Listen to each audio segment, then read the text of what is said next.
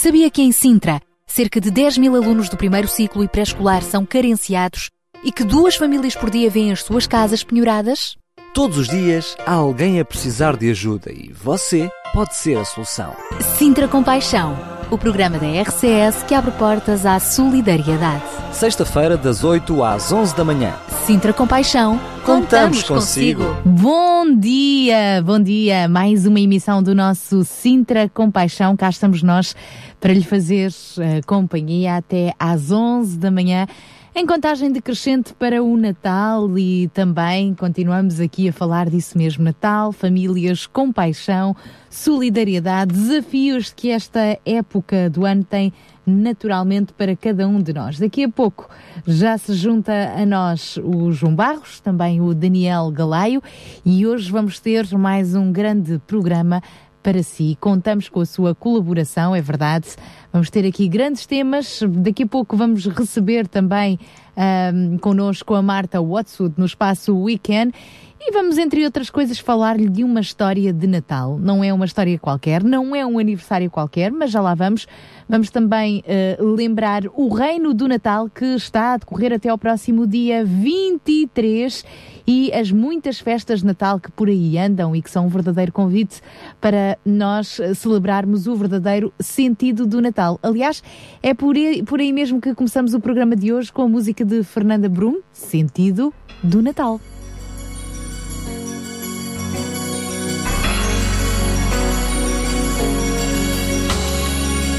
Quanta lembrança me traz o Natal parte da infância que não volta mais. Árvores, luzes me fazem sonhar, mas sinto que algo precisa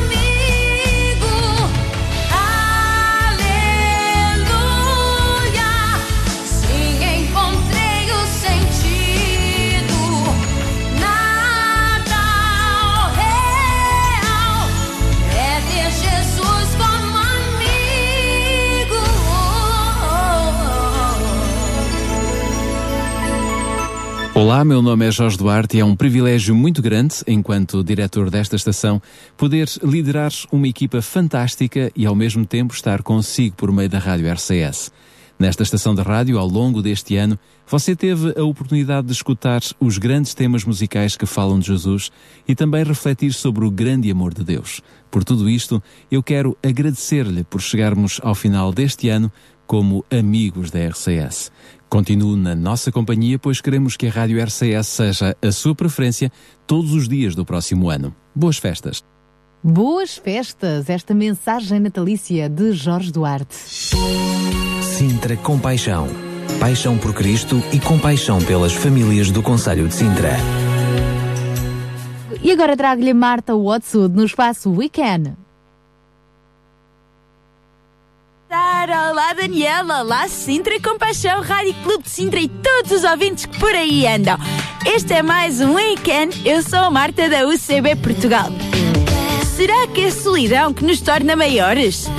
Será que aqueles períodos em que estamos sozinhos, em retiro, na algures, no Polo Norte, é que nos irá permitir crescer? Será que o facto de estarmos sozinhos com nós próprios é um elemento crucial para que possamos conhecer-nos a nós próprios e a nossa realidade melhor?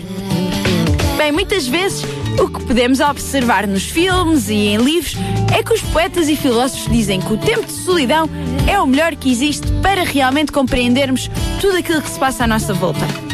Mas sem os outros, não nos acabaremos por tornar egoístas? Será que o facto de às vezes nos isolarmos, como parecemos que estamos a fazer tão bem, não nos está a fazer centrar-nos em nós próprios e nas nossas necessidades? Bem, a verdade é que sozinhos podemos até ter uma outra noção da realidade. Mas não será que também estamos a perder esta mesma noção, estar sozinhos, enclausurados, acabamos por nem sequer conhecer o que é que é a realidade que os outros vivem. Fomos feitos, e isso ninguém pode negar, para viver em comunidade. Vivemos nas nossas cidades, nas nossas aldeias, conhecemos o vizinho, o colega da escola, o professor. A nossa natureza não faz de nós pessoas solitárias. Mas quantas vezes é que, mesmo no meio da multidão, não nos sentimos sozinhos? Sabes aquele sentimento em que estás a passar no meio das ruas, toda a gente à tua volta, mas estás-te a sentir sozinho? Será que a culpa é dos outros? A culpa é daqueles que estão à nossa volta e passam por nós? Ou será que também não existe por aí muitas pessoas nos nossos dia a dias, enquanto que nós passamos por elas a toda a velocidade, que elas não se estarão a sentir assim? O que é que tu vês dessa realidade? Será que nós, muitas vezes, ao sentirmos-nos sozinhos entre a multidão, isso não está a acontecer porque nós próprios nos tentamos fechar da própria realidade? Será isso possível? Será que andamos a passar à volta de tantas pessoas sem nada fazer para ajudar? Bem, às vezes é só preciso abrir os olhos, abrir o coração e perceber realmente o que é que se está a passar.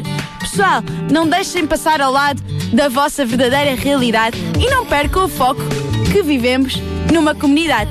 Sintra Compaixão. Até à próxima, Sara. Até à próxima, Daniel. Até à próxima a todos os ouvintes. Até ao próximo weekend.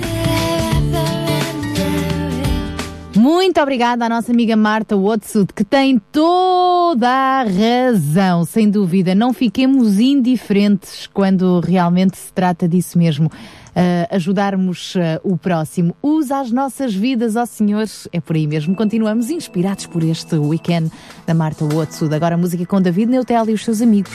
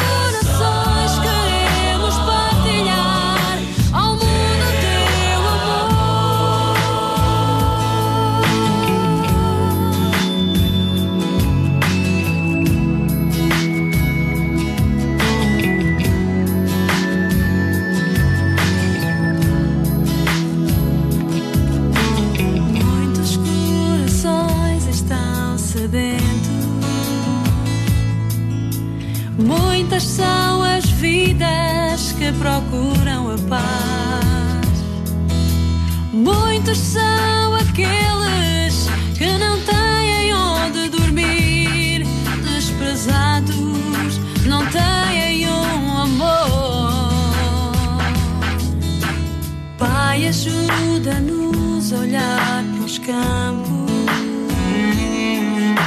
Ensina-nos a amar os que estão sós.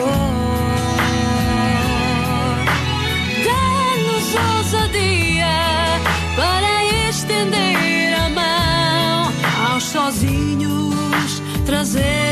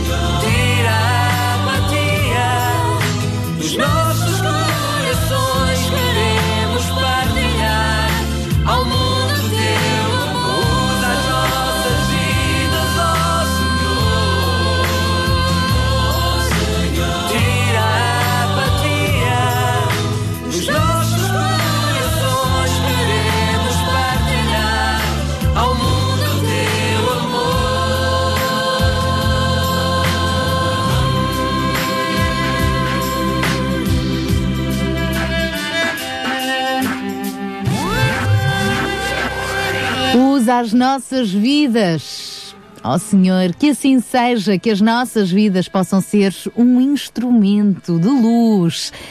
Possa ser também uma estrela a brilhar, tal como aquela estrela que brilhou no céu e conduziu os magos do Oriente até Jesus. Pois bem, nós também podemos deixar que a luz de Cristo brilhe através das nossas vidas para conduzirmos mais e mais e mais vidas até Ele, até ao seu amor, porque é isso mesmo, do amor. Do amor é que todos precisamos para viver, para superar eh, obstáculos e para contagiar outros. Com amor e mais amor, uma overdose de amor nunca é demais.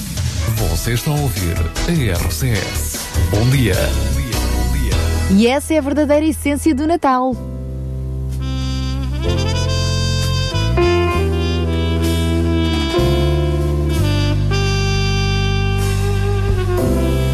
Chestnuts roasting on an open fire.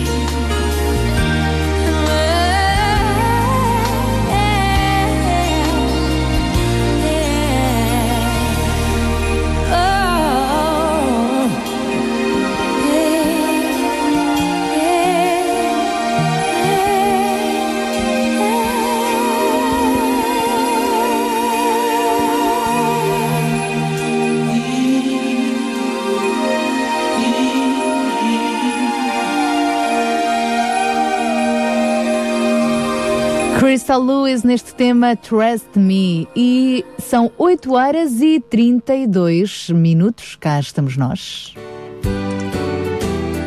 O Natal não deveria ser apenas uma época, mas um estado de espírito que desenvolva sempre a boa vontade, o respeito, o amor e a paz entre os homens.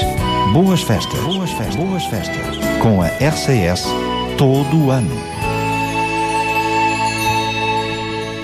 Ano com o Sintra Compaixão também, que está já na reta final. Para o ano, para o ano, como quem diz, daqui a três ou quatro semaninhas, porque isto o tempo passa a correr.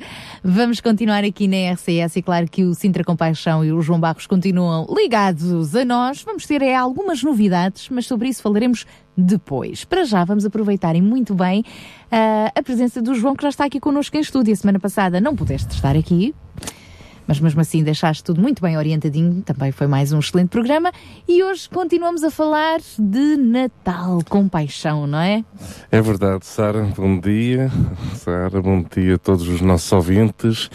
É sempre uma alegria. Eh, Esta altura do ano é sempre uma, uma altura de muita, muita corrida, não é? Muitas, muitas coisas a acontecer uh, por aí fora e até nas nossas próprias casas, não é? É verdade. Imagino que já todos tenham já colocado a sua árvorezinha de Natal com as decorações, claro. Lindo. Por acaso até nem fui eu que pus, foi o resto do pessoal que lá está em casa.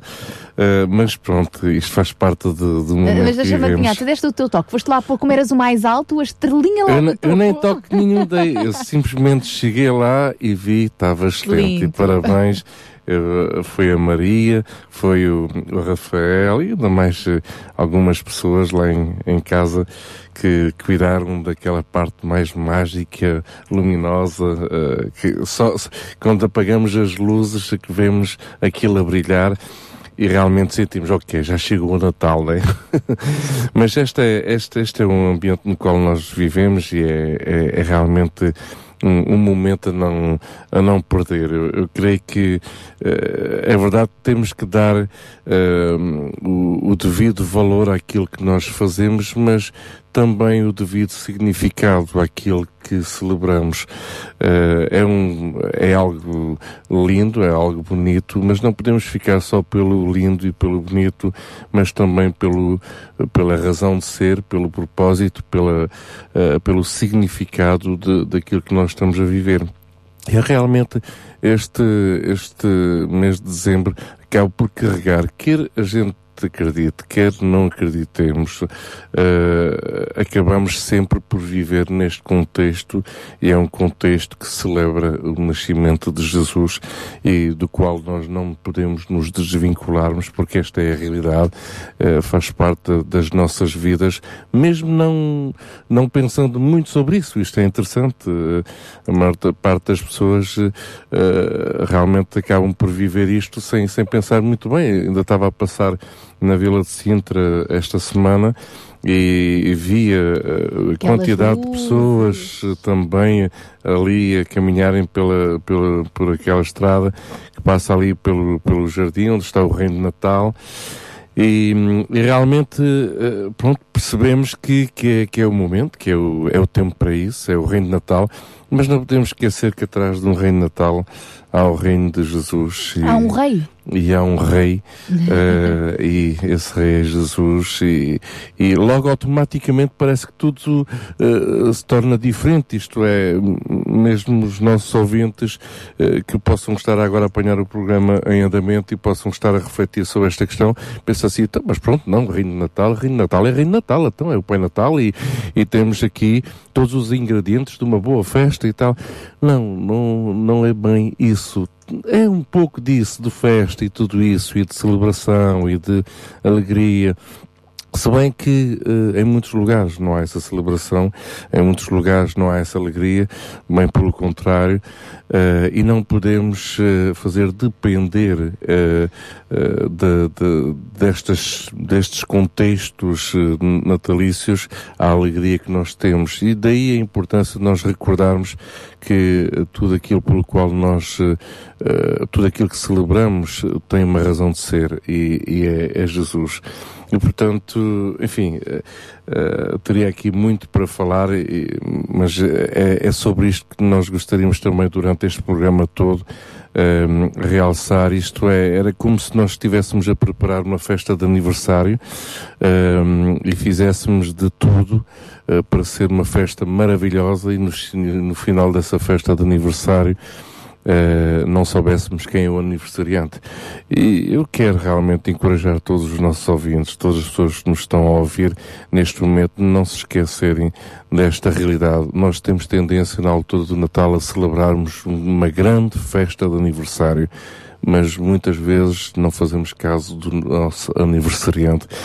E isso não há coisa mais, eh, mais triste, mais frustrante do que nós estarmos numa festa de aniversário, temos o aniversariante, toda a gente se, eh, se divertir e nós sentirmos completamente isolados ou desconsiderados ou nem sequer eh, ninguém eh, vir ter connosco. Aliás, quando é Eh, assim, quando uma pessoa se sente mesmo assim, tão desconsiderada, nem faz festa.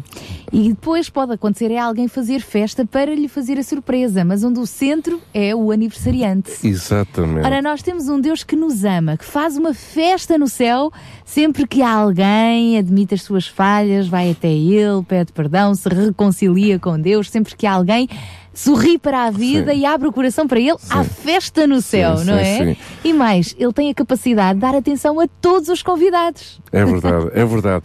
E aquilo que eu gostaria, nós todos aqui na rádio, isto eh, acaba por ser um, um desejo do nosso coração. O Sintra Compaixão acaba por carregar um bocado este propósito também.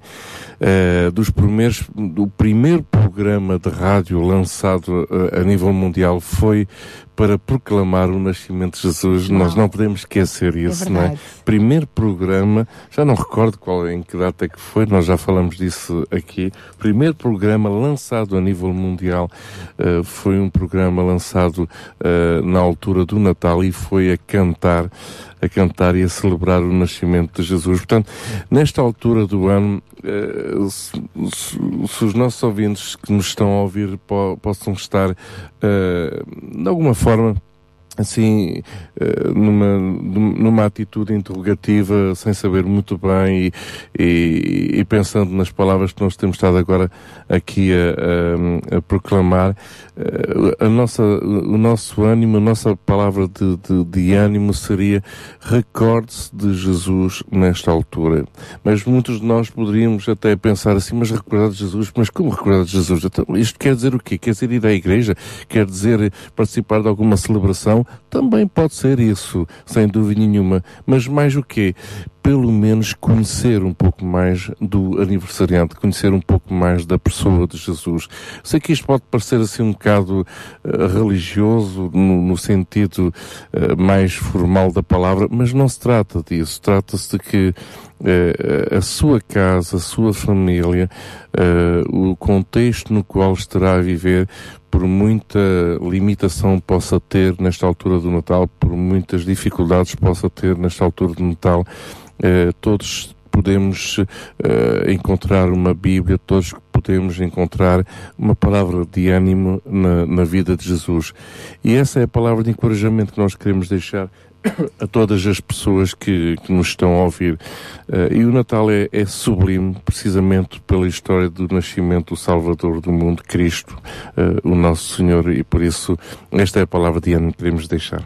Estávamos a 24 de dezembro de 1906, Exato. quando os navios ao largo da costa de Boston estavam à espera apenas de ouvir uma mensagem radiotelegráfica em Morse. Algo de surpreendente aconteceu. Foi a primeira ah, mensagem de voz, em viva voz, em via, via artesiana, portanto, a primeira a emissão de rádio. Nasceu ali a rádio há pouco mais de 100 anos atrás, na noite de Natal, com um senhor chamado Reginald Friesenden. E ele ah, foi muito criativo e mais pertinente não podia ser. Neste dia 24 de dezembro de 1906, inaugurou assim a rádio no mundo inteiro com a notícia do nascimento de Jesus, o Salvador, e com esta música, Holy Night. Fantástico.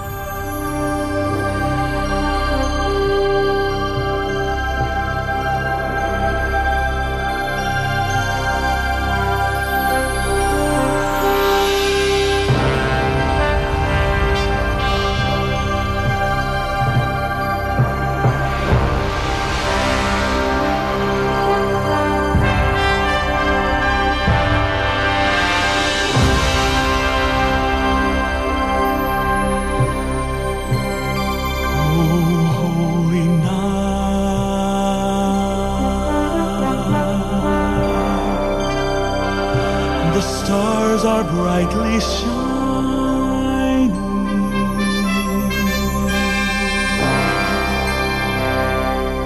It is the night of our dear Savior's Long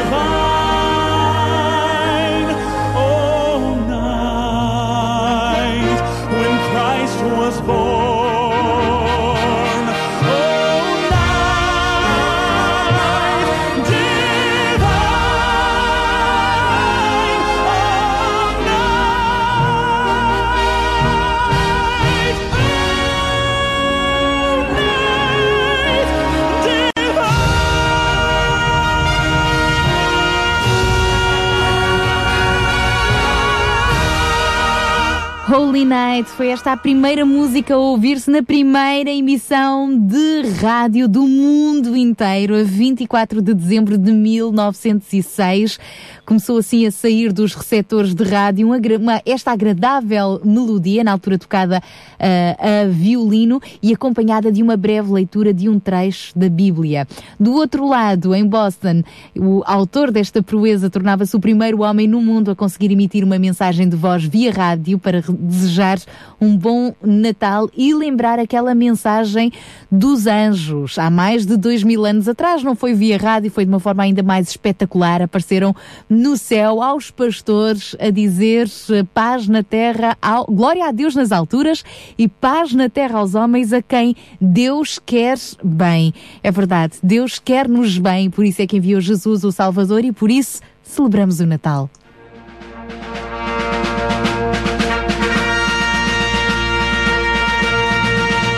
Todos sabemos que Jesus não nasceu no 25 de dezembro. Aliás, saber a data exata do nascimento do Salvador não é relevante. O facto é que ele nasceu entre nós com o propósito de cumprir uma parte importante do plano de Deus para a salvação dos seres humanos. Sim, sim, eu disse salvação. Julgo que concorda comigo se eu disser que hoje, mais do que nunca, é cada vez mais evidente que a sociedade humana não encontra soluções para as crises em que mergulhou. Daí a necessidade de uma solução extra-humana, isto é, a entrada de Deus na história dos homens para resolver os nossos problemas. Por isso, agora, já passados uns dois mil anos da primeira vinda do Messias, é tempo de nos começarmos a preparar para o regresso que ele prometeu.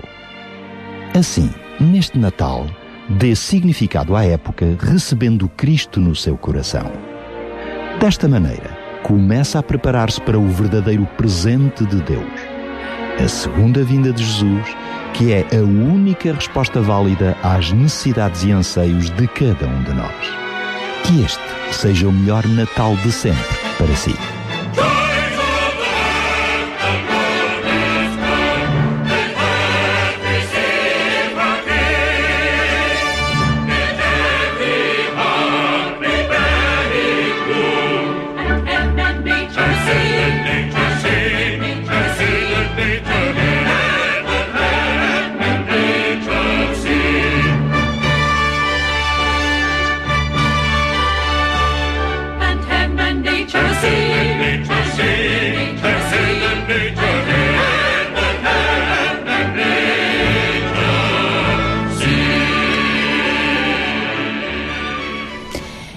Mensagem de Natal esta então com o Ezequiel Quintino, mais uma voz da família RCS no espaço Pensar Faz Bem.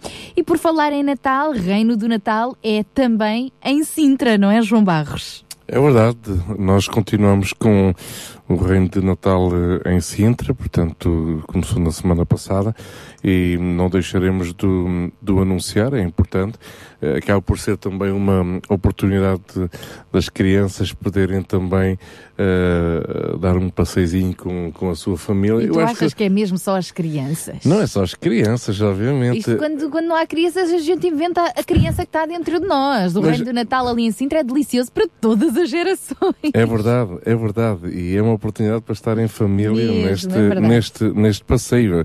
No lugar de ir ao centro comercial, fazer um passeio com eh, os nossos filhotes e eles eh, passarem o tempo, olhar para aquelas coisas todas que querem comprar e que querem levar para casa, pois mais vale dar um passeiozinho ao ar livre em Sintra, num- numa localidade maravilhosa eh, da natureza e do nosso contexto e, e do nosso património histórico Leva um também. agasalhozinho Um e está a agasalhozinho. andar.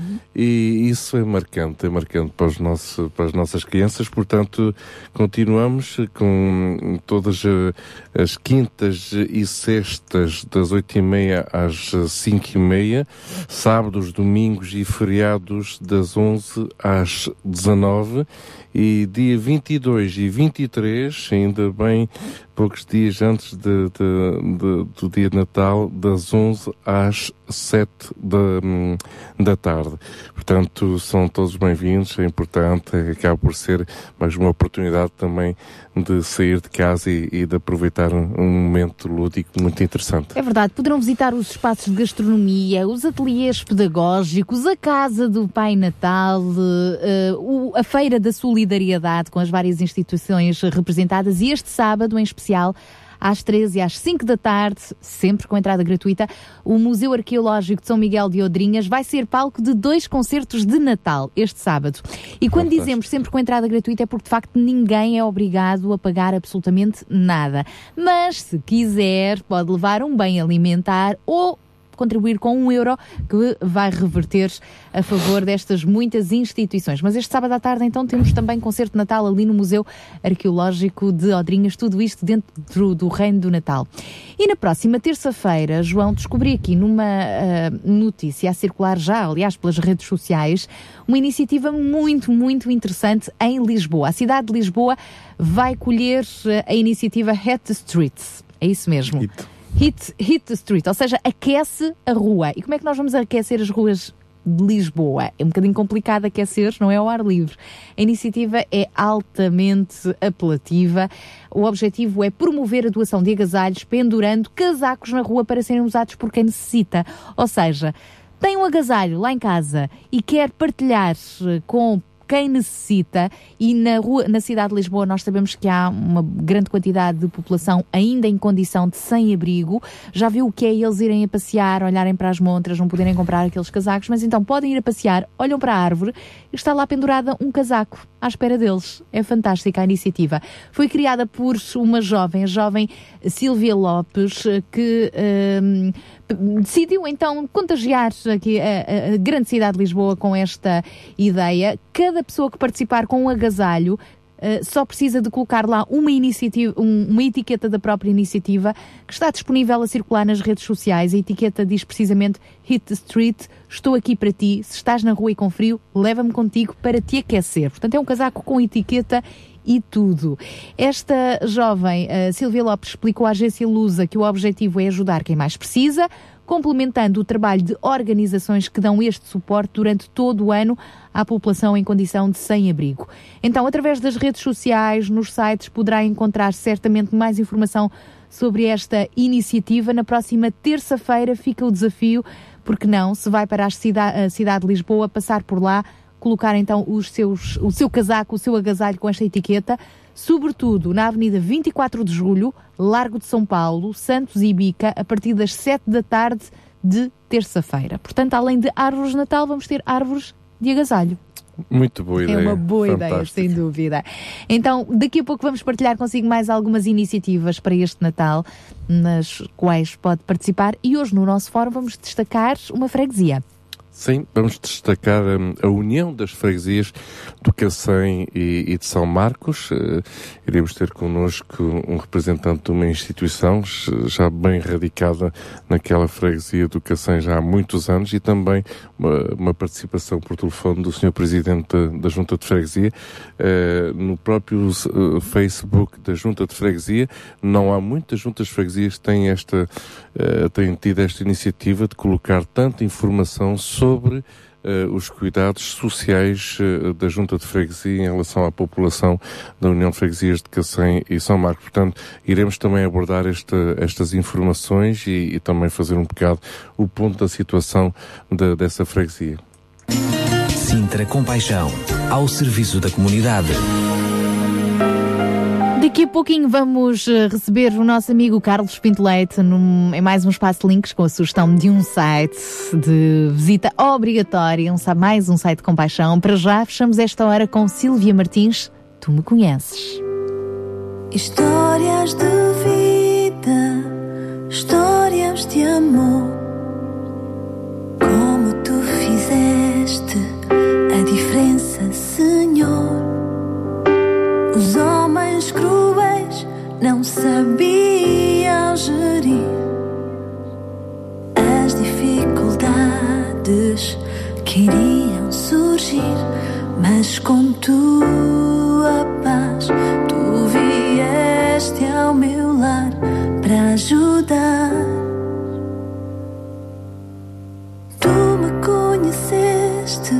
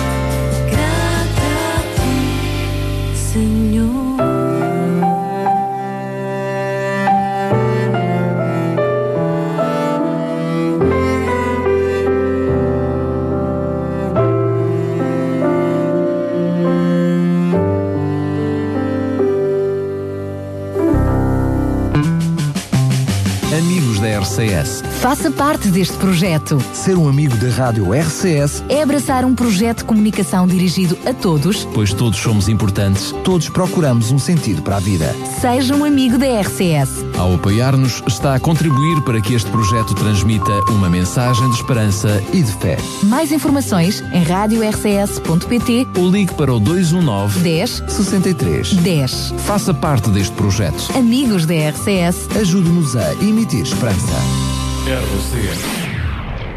O quê? Ainda não tens o CD Super Histórias Clube do Amiguinho? Não. Então está na hora de pedires aos teus pais. As melhores histórias e as tuas músicas favoritas num só CD. Aproveita já esta campanha. Preço especial de Natal. Era uma vez um super-herói. Preparado para viajar na máquina do tempo? Bora! Muito, muito tempo atrás, Haja luz.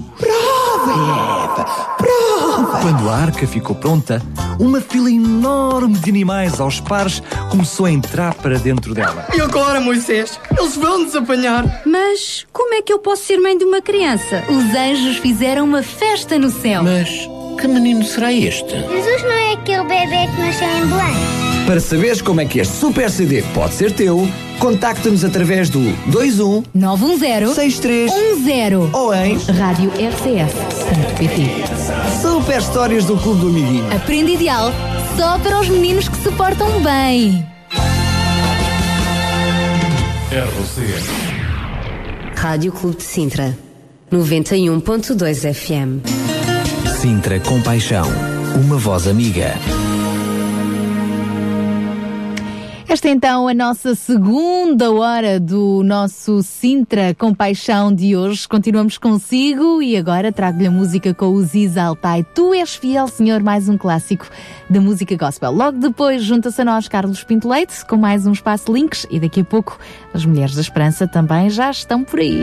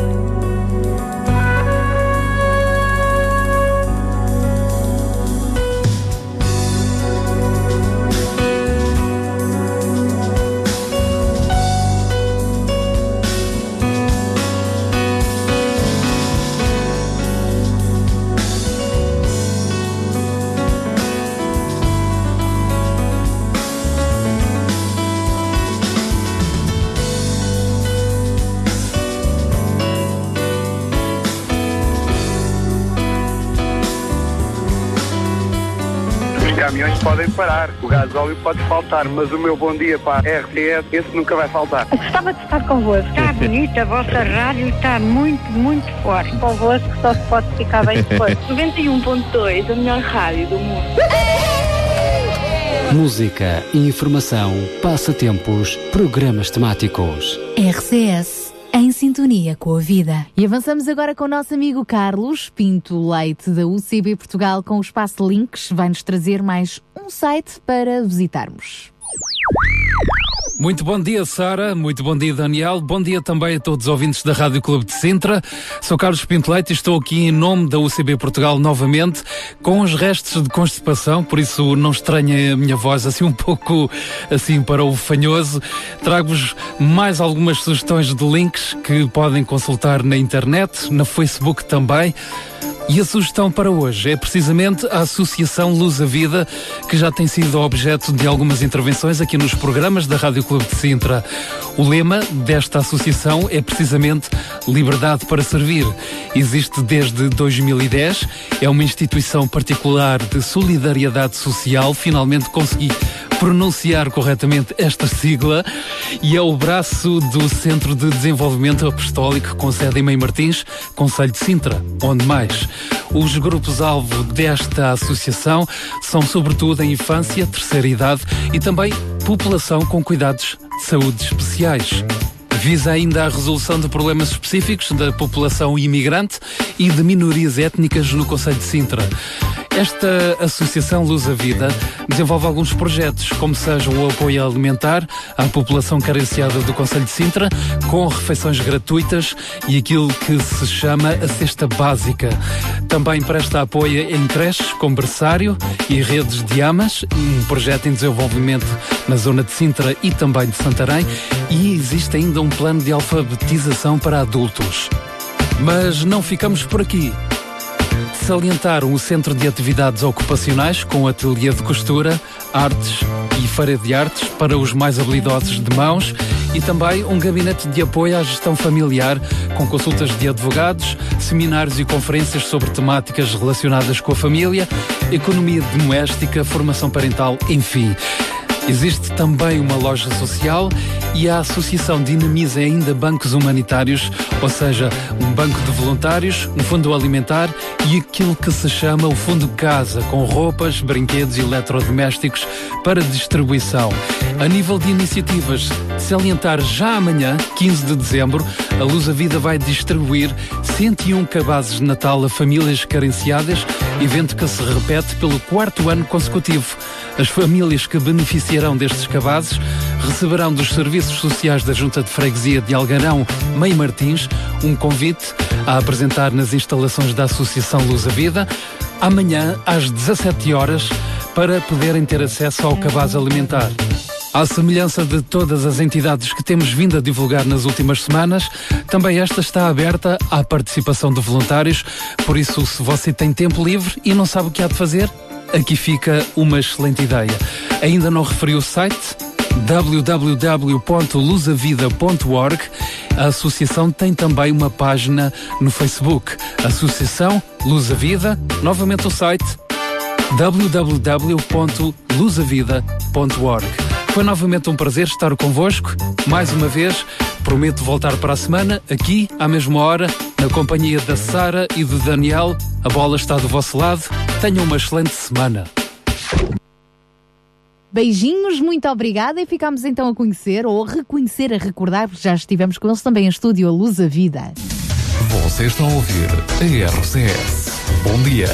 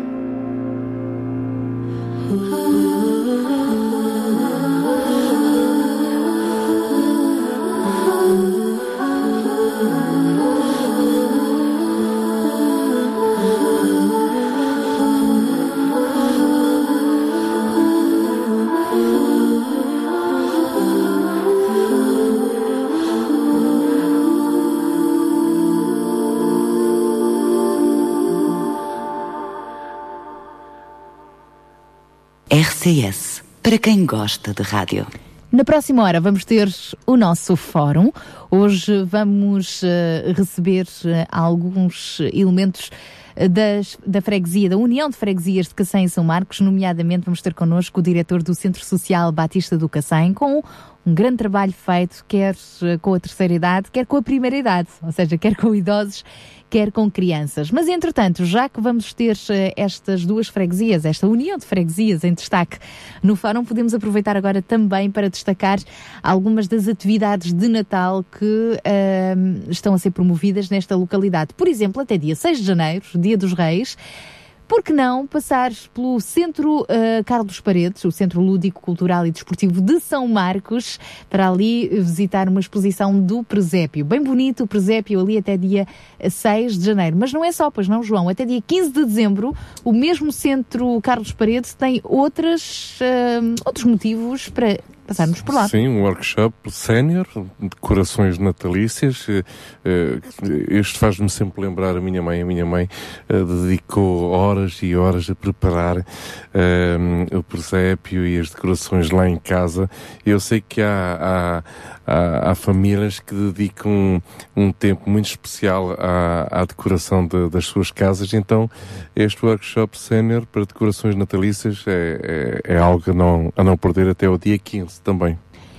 É isso mesmo. E aqui o Centro Lúdico Carlos Paredes, no sábado que vem, dia 19 de dezembro, deste sábado a 8, vai também ter, uh, além do presépio que está lá, portanto, montado, vai ter também Natal com arte e animação. E depois, uh, portanto, ainda até dia 23 e de 28 a 30 de dezembro, uh, várias oficinas de Natal. Enfim, este Centro Lúdico é sem dúvida uma oportunidade para passarem por lá e ver qual é o melhor dia, a melhor atividade, porque está cheio de uh, razões para ir até lá e com arte, animação, uh, poder também celebrar o Natal e, de forma comunitária, não é? Porque o interessante nestes workshops é que realmente podemos interagir com outros, não é? Conversar, promover relacionamentos, este também é o verdadeiro espírito do Natal. A festa de Natal Sénior eh, no Salão Paroquial do Cacém vai ser no dia 16, portanto na próxima quarta-feira e, uh, entre outras uh, atividades, vamos ter a oportunidade então de ter, uh, mais logo no fórum, connosco um dos representantes então desta União de Freguesias para nos falar desta. Aliás, vamos ter o próprio presidente, não é? O presidente da União de Freguesias de, São, de Cacém, São Marcos José Estrela Duarte, e também Sérgio Felizardo do, do Centro Social Batista do Cacém. Portanto, Vamos estar atentos ao nosso fórum de hoje e sem dúvida que, quem sabe, não saia daqui também boas ideias para não ficar em casa isolado neste Natal. E o melhor de tudo é aproveitar esta quadra para reconhecermos melhor quem era aquele bebê que nasceu em Belém. Então, para o inspirar, ficamos agora com este CD do Grupo Gerações, um CD específico de Natal. Fala-me de ti, de Jesus, o Salvador.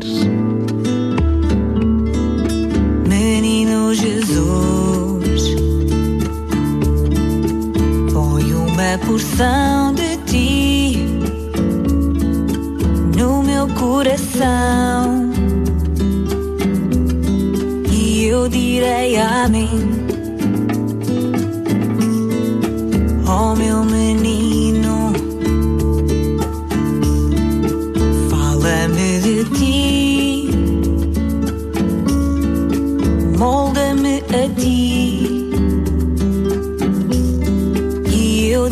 eu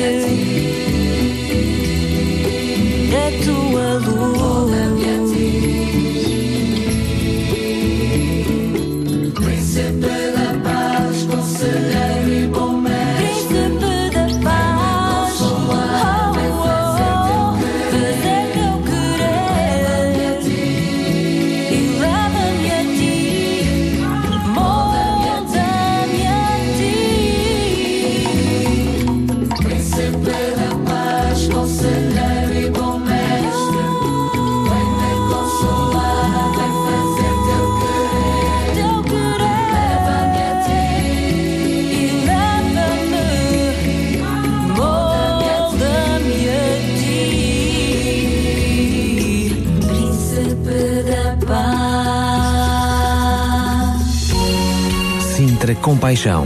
Paixão por Cristo e compaixão pelas famílias do Conselho de Sintra. Maravilhoso Conselheiro, Deus Forte, Pai da Eternidade, Príncipe da Paz são alguns dos nomes, dos títulos de Jesus que o profeta Isaías anunciou a propósito da vinda do nosso Salvador.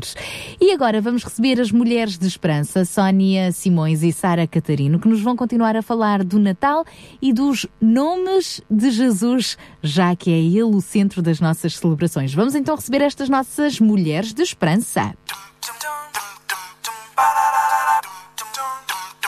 Mulheres de Esperança. Música, entrevistas, temas do seu dia a dia. Para mulheres que teimam em ter fé na vida.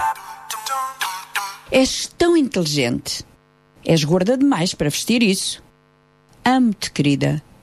És mesmo estúpida. Obrigada por me ajudares. És uma grande amiga. É claro que essa conversa não era para mim, pois não, Sara? A primeira e a última frase poderia aplicar a ti, mas a ideia realmente era mostrar como as pessoas põem rótulos, nomes em cima de nós que às vezes não correspondem de todo à realidade. E já agora por nomes, eu sou a Sónia e aqui ao meu lado a conversar comigo está a Sara. E eu sei que a ouvinte nos reconhece não apenas pelo nosso nome, mas pela nossa voz, não é? Mas o nosso nome é muito importante e hoje no seu programa Mulheres de Esperança vamos falar sobre isso mesmo.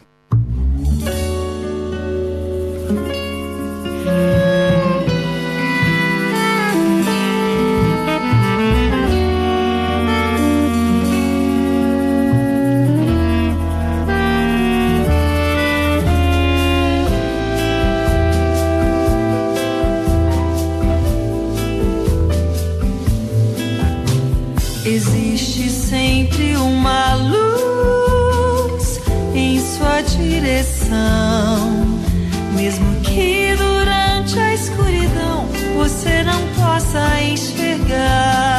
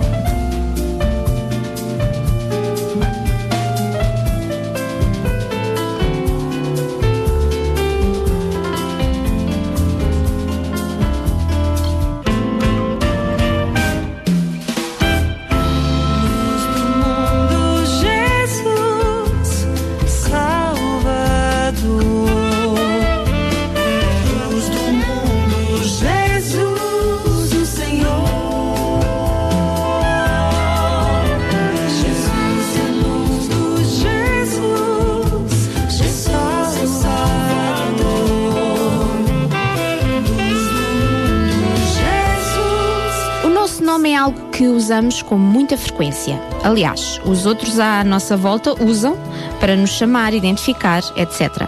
Os nomes podem dizer muito sobre nós, a que família pertencemos e ao longo da vida também vamos tendo vários nomes. Possivelmente a ouvinte é chamada pelo seu diminutivo, que é assim um nome mais terno. Na minha terra chama-se nome pasteleiro, imagine. Depois alguém passou a chamar-nos de amor, daqui a nada uma criaturinha especial chama-nos de mãe e rapidamente damos connosco, como no meu caso, a ser chamada de avó. Esta coisa dos nomes é fascinante. Tenho uns amigos à espera do primeiro filho e levaram tempos a discutir que nome dariam à criança, porque afinal a criaturinha vai ter que carregar aquele nome a vida inteira. É uma responsabilidade. Depois, como eu, há pessoas que gostam de dar nomes com significados importantes. Eu acho muito bonito. Eu tenho orgulho, muito orgulho no meu nome, que significa princesa. Aposto, tu sabes o que é que o teu nome significa, Sónia? Claro que sei. A raiz etimológica do meu nome provém do termo grego Sófia, que significa literalmente sabedoria ou sabedoria divina. Existe outra teoria que relaciona o surgimento do nome de Sónia com o hindu Sona, por sua vez se originou do sânscrito Suvarna, que significaria dourado ou cor dourada.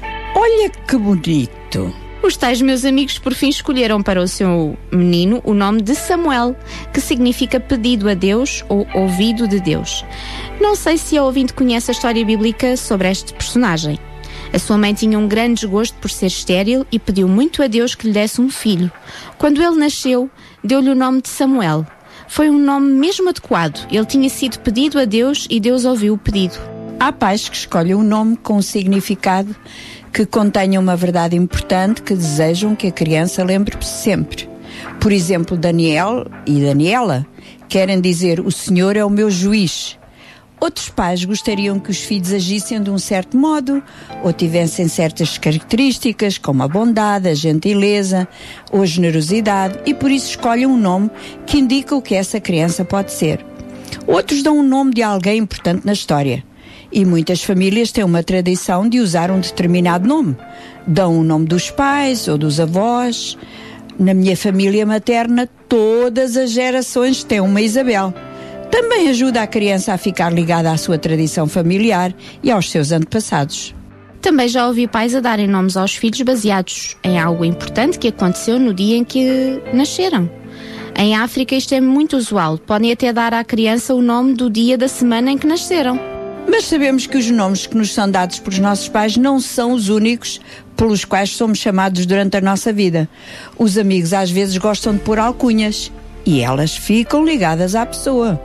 Além dos tais nomes doces, pasteleiros, como eu digo, que nos chamam por causa do carinho que, que têm por nós. Desses gostamos muito. Fazem-nos lembrar que somos amados e que somos especiais. A ouvinte está a escutar o programa Mulheres de Esperança, todas as semanas transmitido nesta estação a esta hora.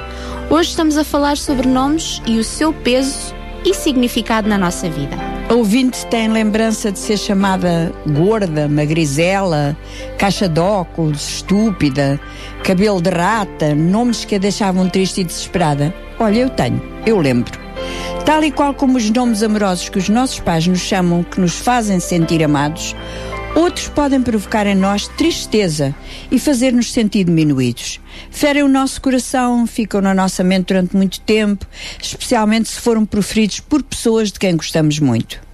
Sara, e o que fazemos com essas lembranças tão desagradáveis? Imagina uma garota bem morena que na escola todo o mundo começa a chamá-la de cigana. Ser cigano não é nenhum desprezo.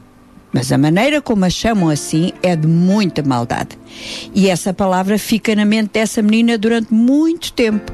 Quando vai para a escola já está a tremer pelo momento em que vai encontrar aquele colega que grita: Oh cigana! Oh preta! E estas palavras, além de incomodarem a menina, começam a ter força na sua mente.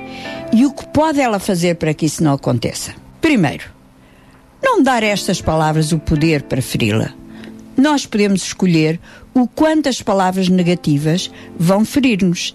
Se lembramos esses nomes sempre, vamos deixar que eles passem a fazer parte da nossa vida e dos nossos pensamentos. Em segundo lugar, pode lembrar os nomes bonitos que a chamam em vez dos maus.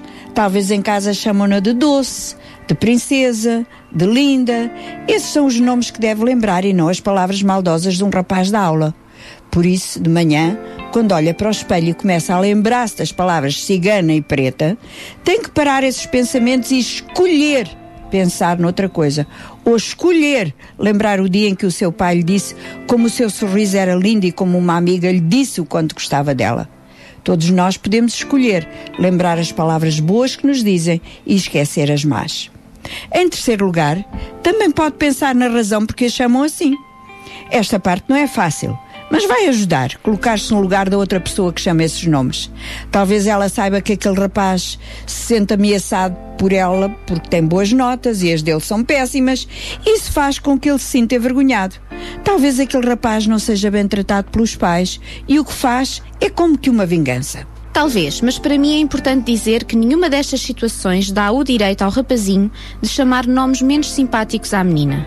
Ferir outros com as nossas palavras não nos leva a lado nenhum. Mas por outro lado, se tentamos compreender as razões da outra pessoa, talvez fique mais fácil esquecer as palavras maldosas e lembrar as outras que nos fazem sentir bem. Mulheres de Esperança. Apresentamos agora Conversas da Alma. Durante a sua vida aqui na Terra, Jesus teve vários nomes e várias funções, tal como nós. Algumas pessoas chamavam-no de mestre, a sua família chamava-o de irmão ou de filho, e outros ainda o chamavam de profeta. Ele veio a este mundo como filho de Deus para nos mostrar como é o Pai. Mas Jesus era também um profeta. Na Bíblia, os profetas eram pessoas muito importantes. Deus escolhia falar ao povo através deles. Eram pessoas com autoridade, com uma função muito especial, falavam em nome de Deus como seus representantes. E através de toda a história bíblica, Deus usou profetas, porém as suas mensagens não eram sempre iguais. Deus deu mensagens diferentes ao povo em diferentes momentos da história. Às vezes usava os profetas para corrigir o comportamento do povo quando eles estavam a fazer algo de reprovável. Por exemplo, quando o rei Davi cometeu adultério e homicídio, Deus mandou um profeta, Natã, corrigir Davi. Era importante para Deus que o rei do seu povo procedesse de maneira correta e por isso usou um profeta para dizer-lhe o que tinha feito de errado. Jesus foi também um profeta e algumas vezes disse ao povo que estavam a fazer mal. Há uma história narrada em Marcos que nos conta de uma situação onde Jesus falou para os líderes do seu tempo e diz assim: Ao chegarem perto de Jerusalém, Jesus entrou na área do templo e começou a expulsar os que compravam e vendiam ali. Virou as mesas dos cambiadores e dos que vendiam pombas e não permitia que ninguém levasse as suas mercadorias pelos corredores do templo. E ensinou-os assim: Está escrito a minha casa será chamada casa de oração para todos os povos, mas vós a fizestes num lugar de ladrões. Claro que os principais dos sacerdotes e os que ensinavam, ao ouvirem isto, começaram a procurar uma maneira de matá-lo, porque o temiam, porque a multidão estava maravilhada com o seu ensino. Podemos ver nesta história que Jesus zangou-se de verdade com o povo que tinha as suas bancas de vendas no templo. Aquele era um lugar de adoração a Deus e lá estava esta gente a fazer dinheiro com as pessoas que vinham para adorar a Deus. Não era esta a ideia que Deus tinha para o uso daquele lugar e Jesus disse-lhes.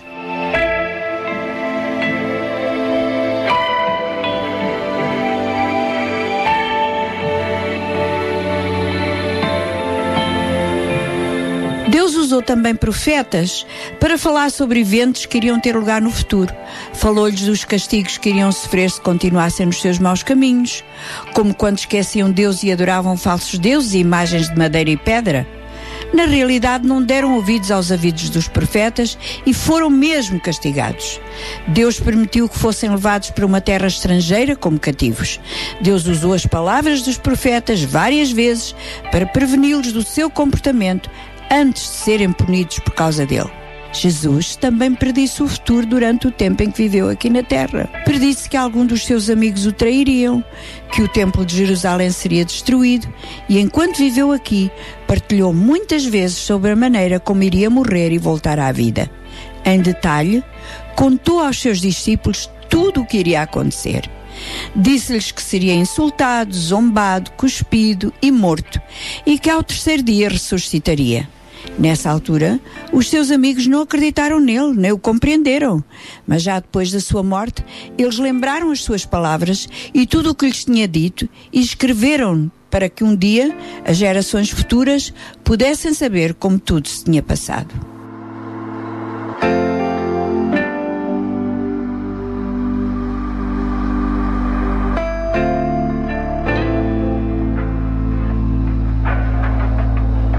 Deus usou profetas para mostrar às pessoas o seu amor e cuidado.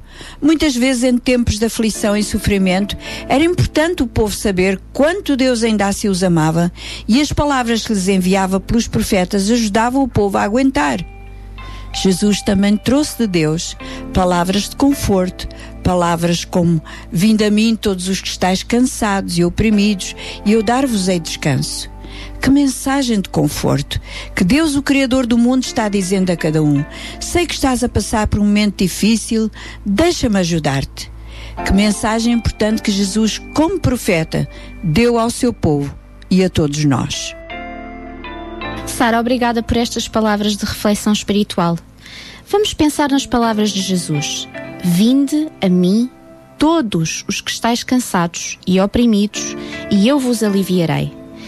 Se essa é a sua condição, querido ouvinte, venha hoje mesmo a este Jesus tão compassivo, amoroso e cheio de cuidado por nós. Venha sem medo. Fale com Ele, com palavras simples saídas do seu coração. Ele ouve, entende e responde. Gostaria de fazê-lo agora mesmo? Então vamos fazer juntas esta oração. Querido Pai, bom Deus, obrigada por teres enviado os profetas ao teu povo para lhes dares as mensagens precisam ouvir. Obrigada por teres enviado os profetas ao teu povo para lhes dar as mensagens que precisavam ouvir. Obrigada porque enviaste o teu filho Jesus para nos ensinar tudo o que nós também precisávamos ouvir. Obrigada porque ele morreu na cruz para pagar por todas as nossas maldades e ressuscitou, como tinha dito. Obrigada porque ele disse que poderíamos vir a ele no nosso cansaço, no nosso stress e depressão e que os nossos fardos poderiam ser lançados sobre ele. Eu oro para que isto aconteça agora mesmo, na minha vida, no poderoso nome de Jesus. Amém. Nada mais importa quando estou ao teu lado. Nada mais tem valor ao pensar na tua dor. Que o teu amor é imenso amor. Te fez sofrer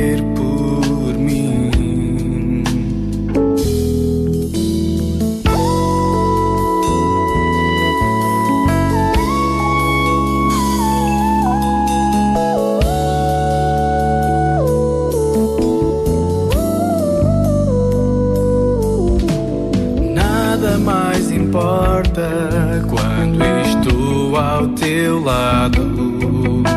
Nada mais tem valor ao pensar na tua dor.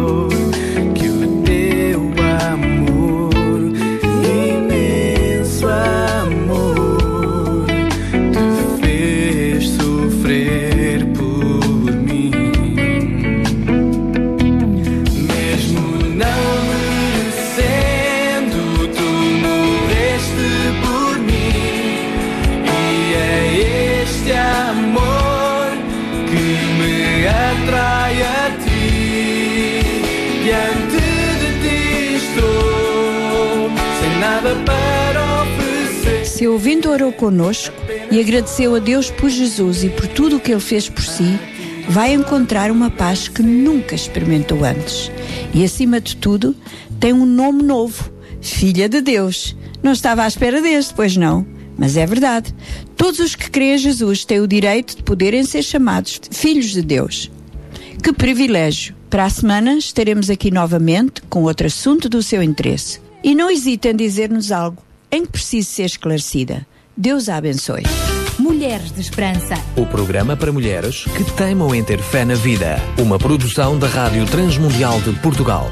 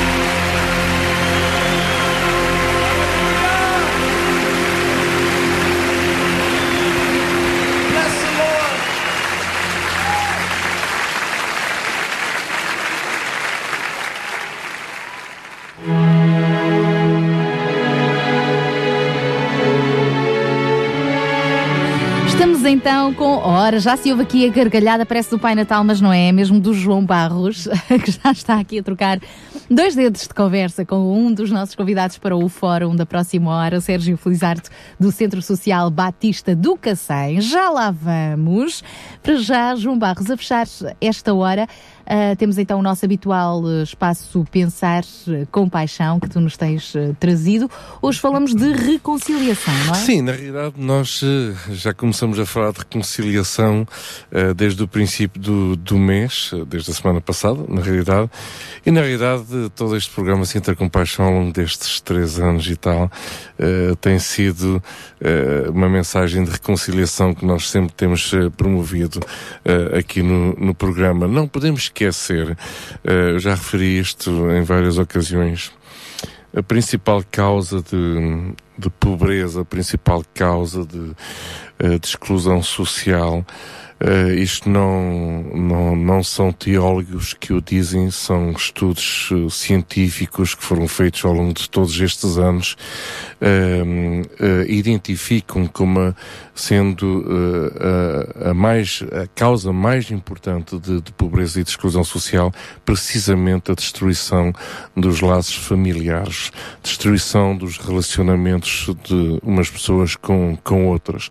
Portanto, quando falamos em destruição de famílias, destruição eh, de relacionamentos, de amizades, eh, de, pronto, camaradagem, eh, pois ob- obrigatoriamente somos levados a, a ter que repensar eh, na reconciliação. Isto, a palavra reconciliação pode carregar aqui um sentido muito assim religioso, como se tudo tivesse que passar por uma reconciliação Uh, uh, religiosa, não se trata uh, de nada disso, são coisas muito simples, muito concretas e que passa por reconciliarmos uns com, com os outros.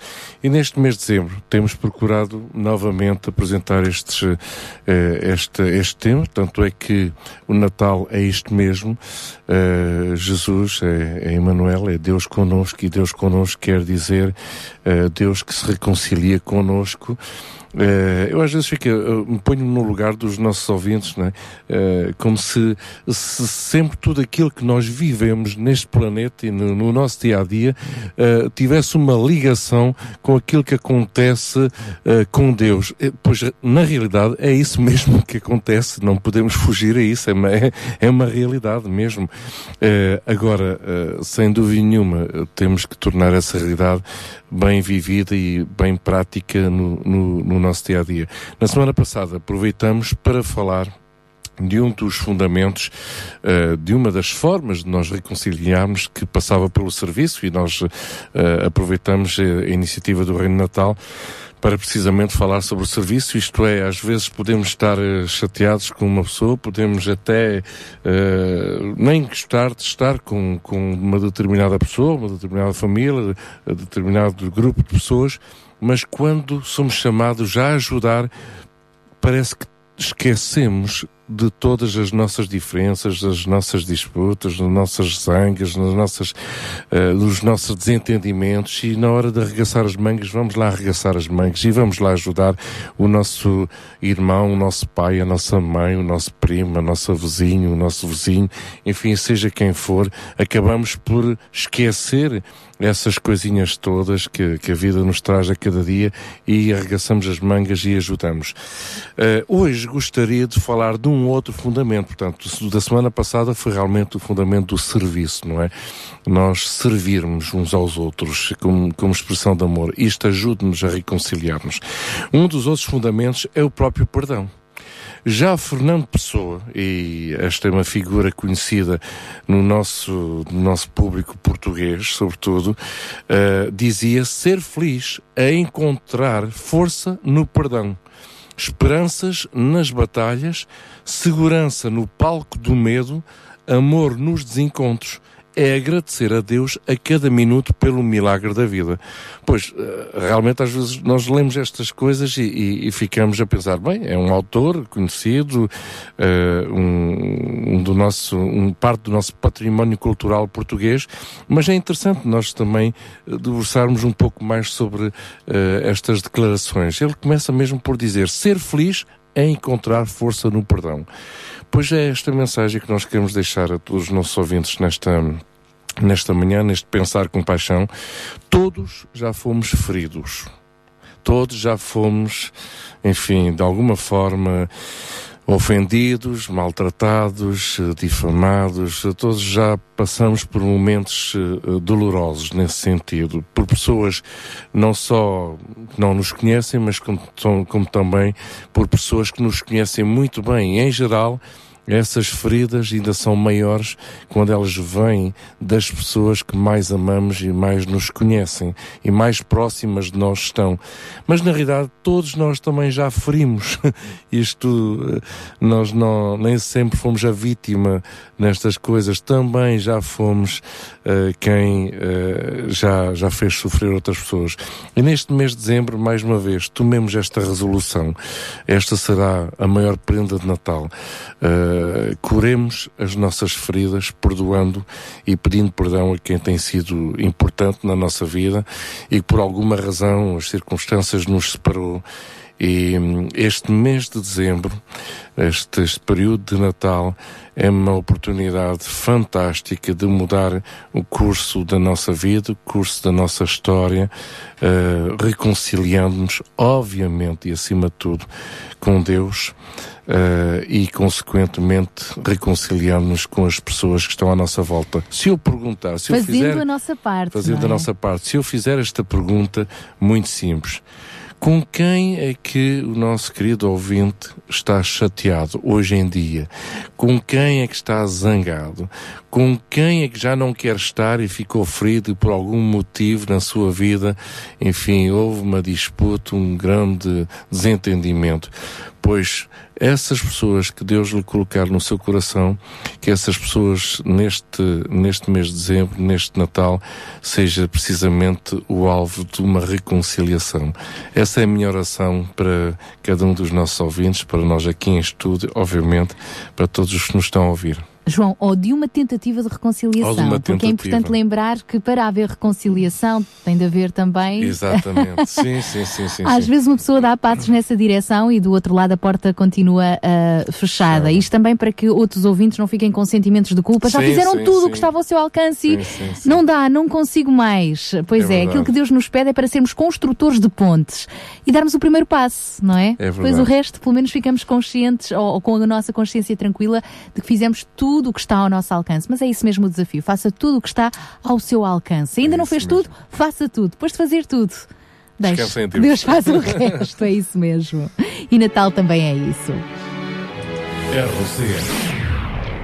O quê? Ainda não tens o CD Super Histórias Clube do Amiguinho? Não. Então está na hora de pedires aos teus pais. As melhores histórias e as tuas músicas favoritas num só CD. Aproveita já esta campanha. Preço especial de Natal. Era uma vez um super-herói. Preparado para viajar na máquina do tempo?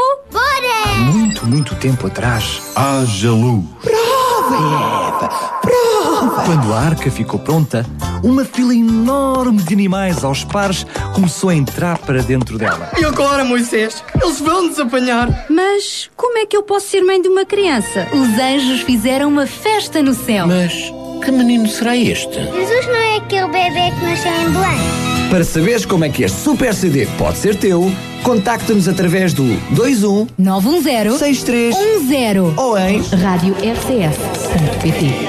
Super Histórias do Clube do Amiguinho. Aprende ideal só para os meninos que se portam bem.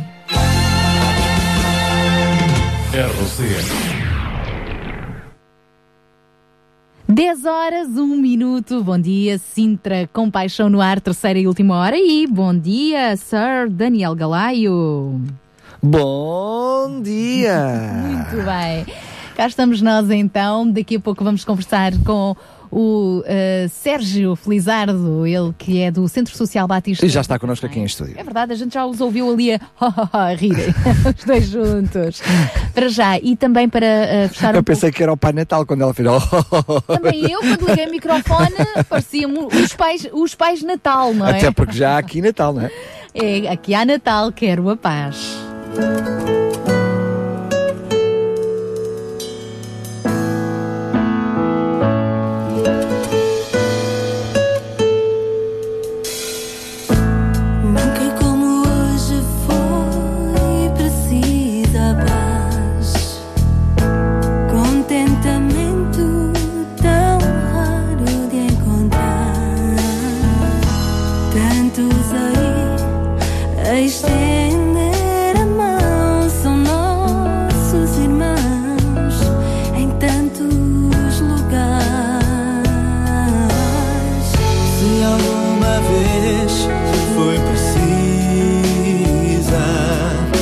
Precisa, bondade nesta hora.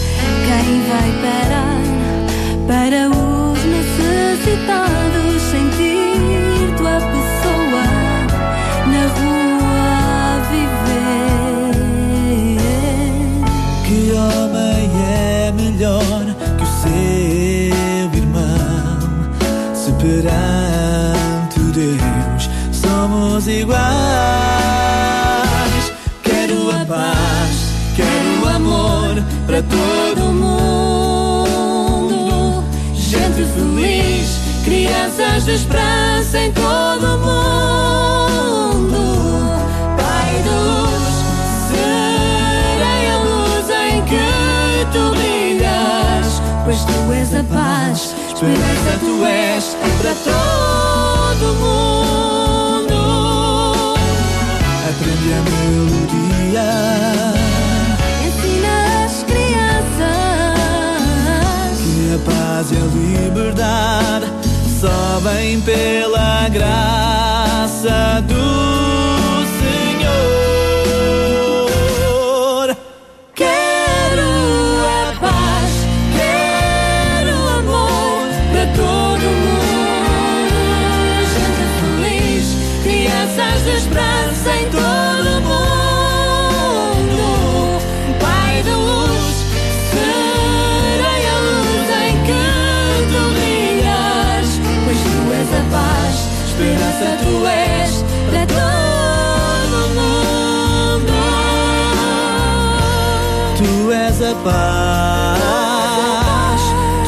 tu és o amor, esperança tu és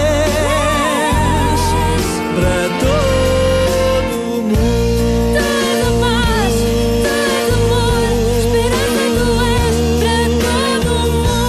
Tu és a paz, tu és o amor, esperança tu és para todo o mundo. Quero a paz, possamos construir a paz, sermos pacificadores, é isso mesmo, neste Natal e todos os dias, sem dúvida.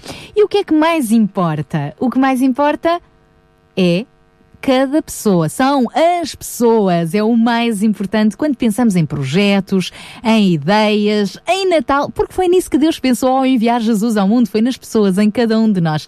E hoje vamos passar, pensar especificamente nas pessoas da União de Freguesias de Cacém, São Marcos e uh, connosco está hoje então o um, diretor do Centro Social Batista do Cacém para nos falar um pouco deste trabalho social. Está na moda falar-se do Reino do Natal, nós temos falado falar do reino do Natal, mas de que reino estamos nós a falar e de que Natal estamos nós a falar? Bem, precisamos uh, de parar para perceber que de facto estamos num ambiente de festa, mas não queremos roubar a alegria do momento que se vive neste fim do ano sem uh, fazermos esta reflexão, não é verdade? É verdade. Nesta introdução ao fórum, gostaríamos também de salientar uma dimensão deste reino que muitas vezes acabamos por esquecer a favor de todas as outras coisas materiais, tais como a comida, bebida, prendas, dinheiro e por aí fora.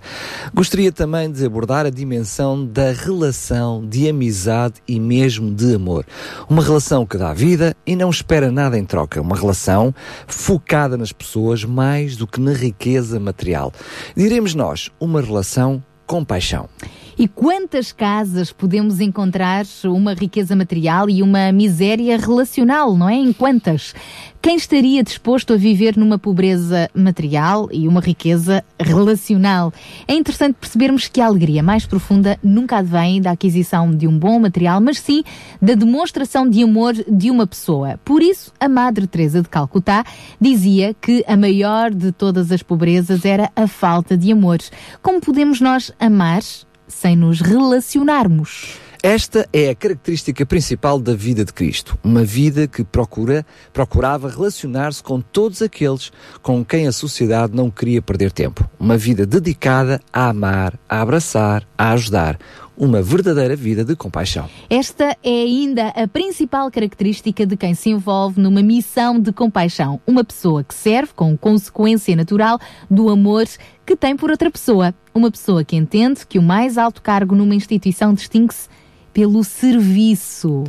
Entenderemos aquilo que Jesus nos ensina no Sermão do Monte: buscai em primeiro lugar o seu reino e a sua justiça, e todas as coisas vos serão acrescentadas. E entenderemos a dimensão relacional com Deus e com o próximo como fundamentos da provisão para as nossas vidas. Viver uma vida com paixão não é só no reino do Natal, mas num reino que se vive todos os dias. Neste âmbito e dando continuidade ao compromisso que assumimos desde setembro de uh, apresentar o trabalho de diversas instituições que servem a nossa comunidade, vamos hoje então destacar o Centro Social Batista do Cacém. Connosco está então o seu diretor, o pastor Sérgio Felizardo. Obrigada por estar aqui connosco. Bom dia. Bom dia.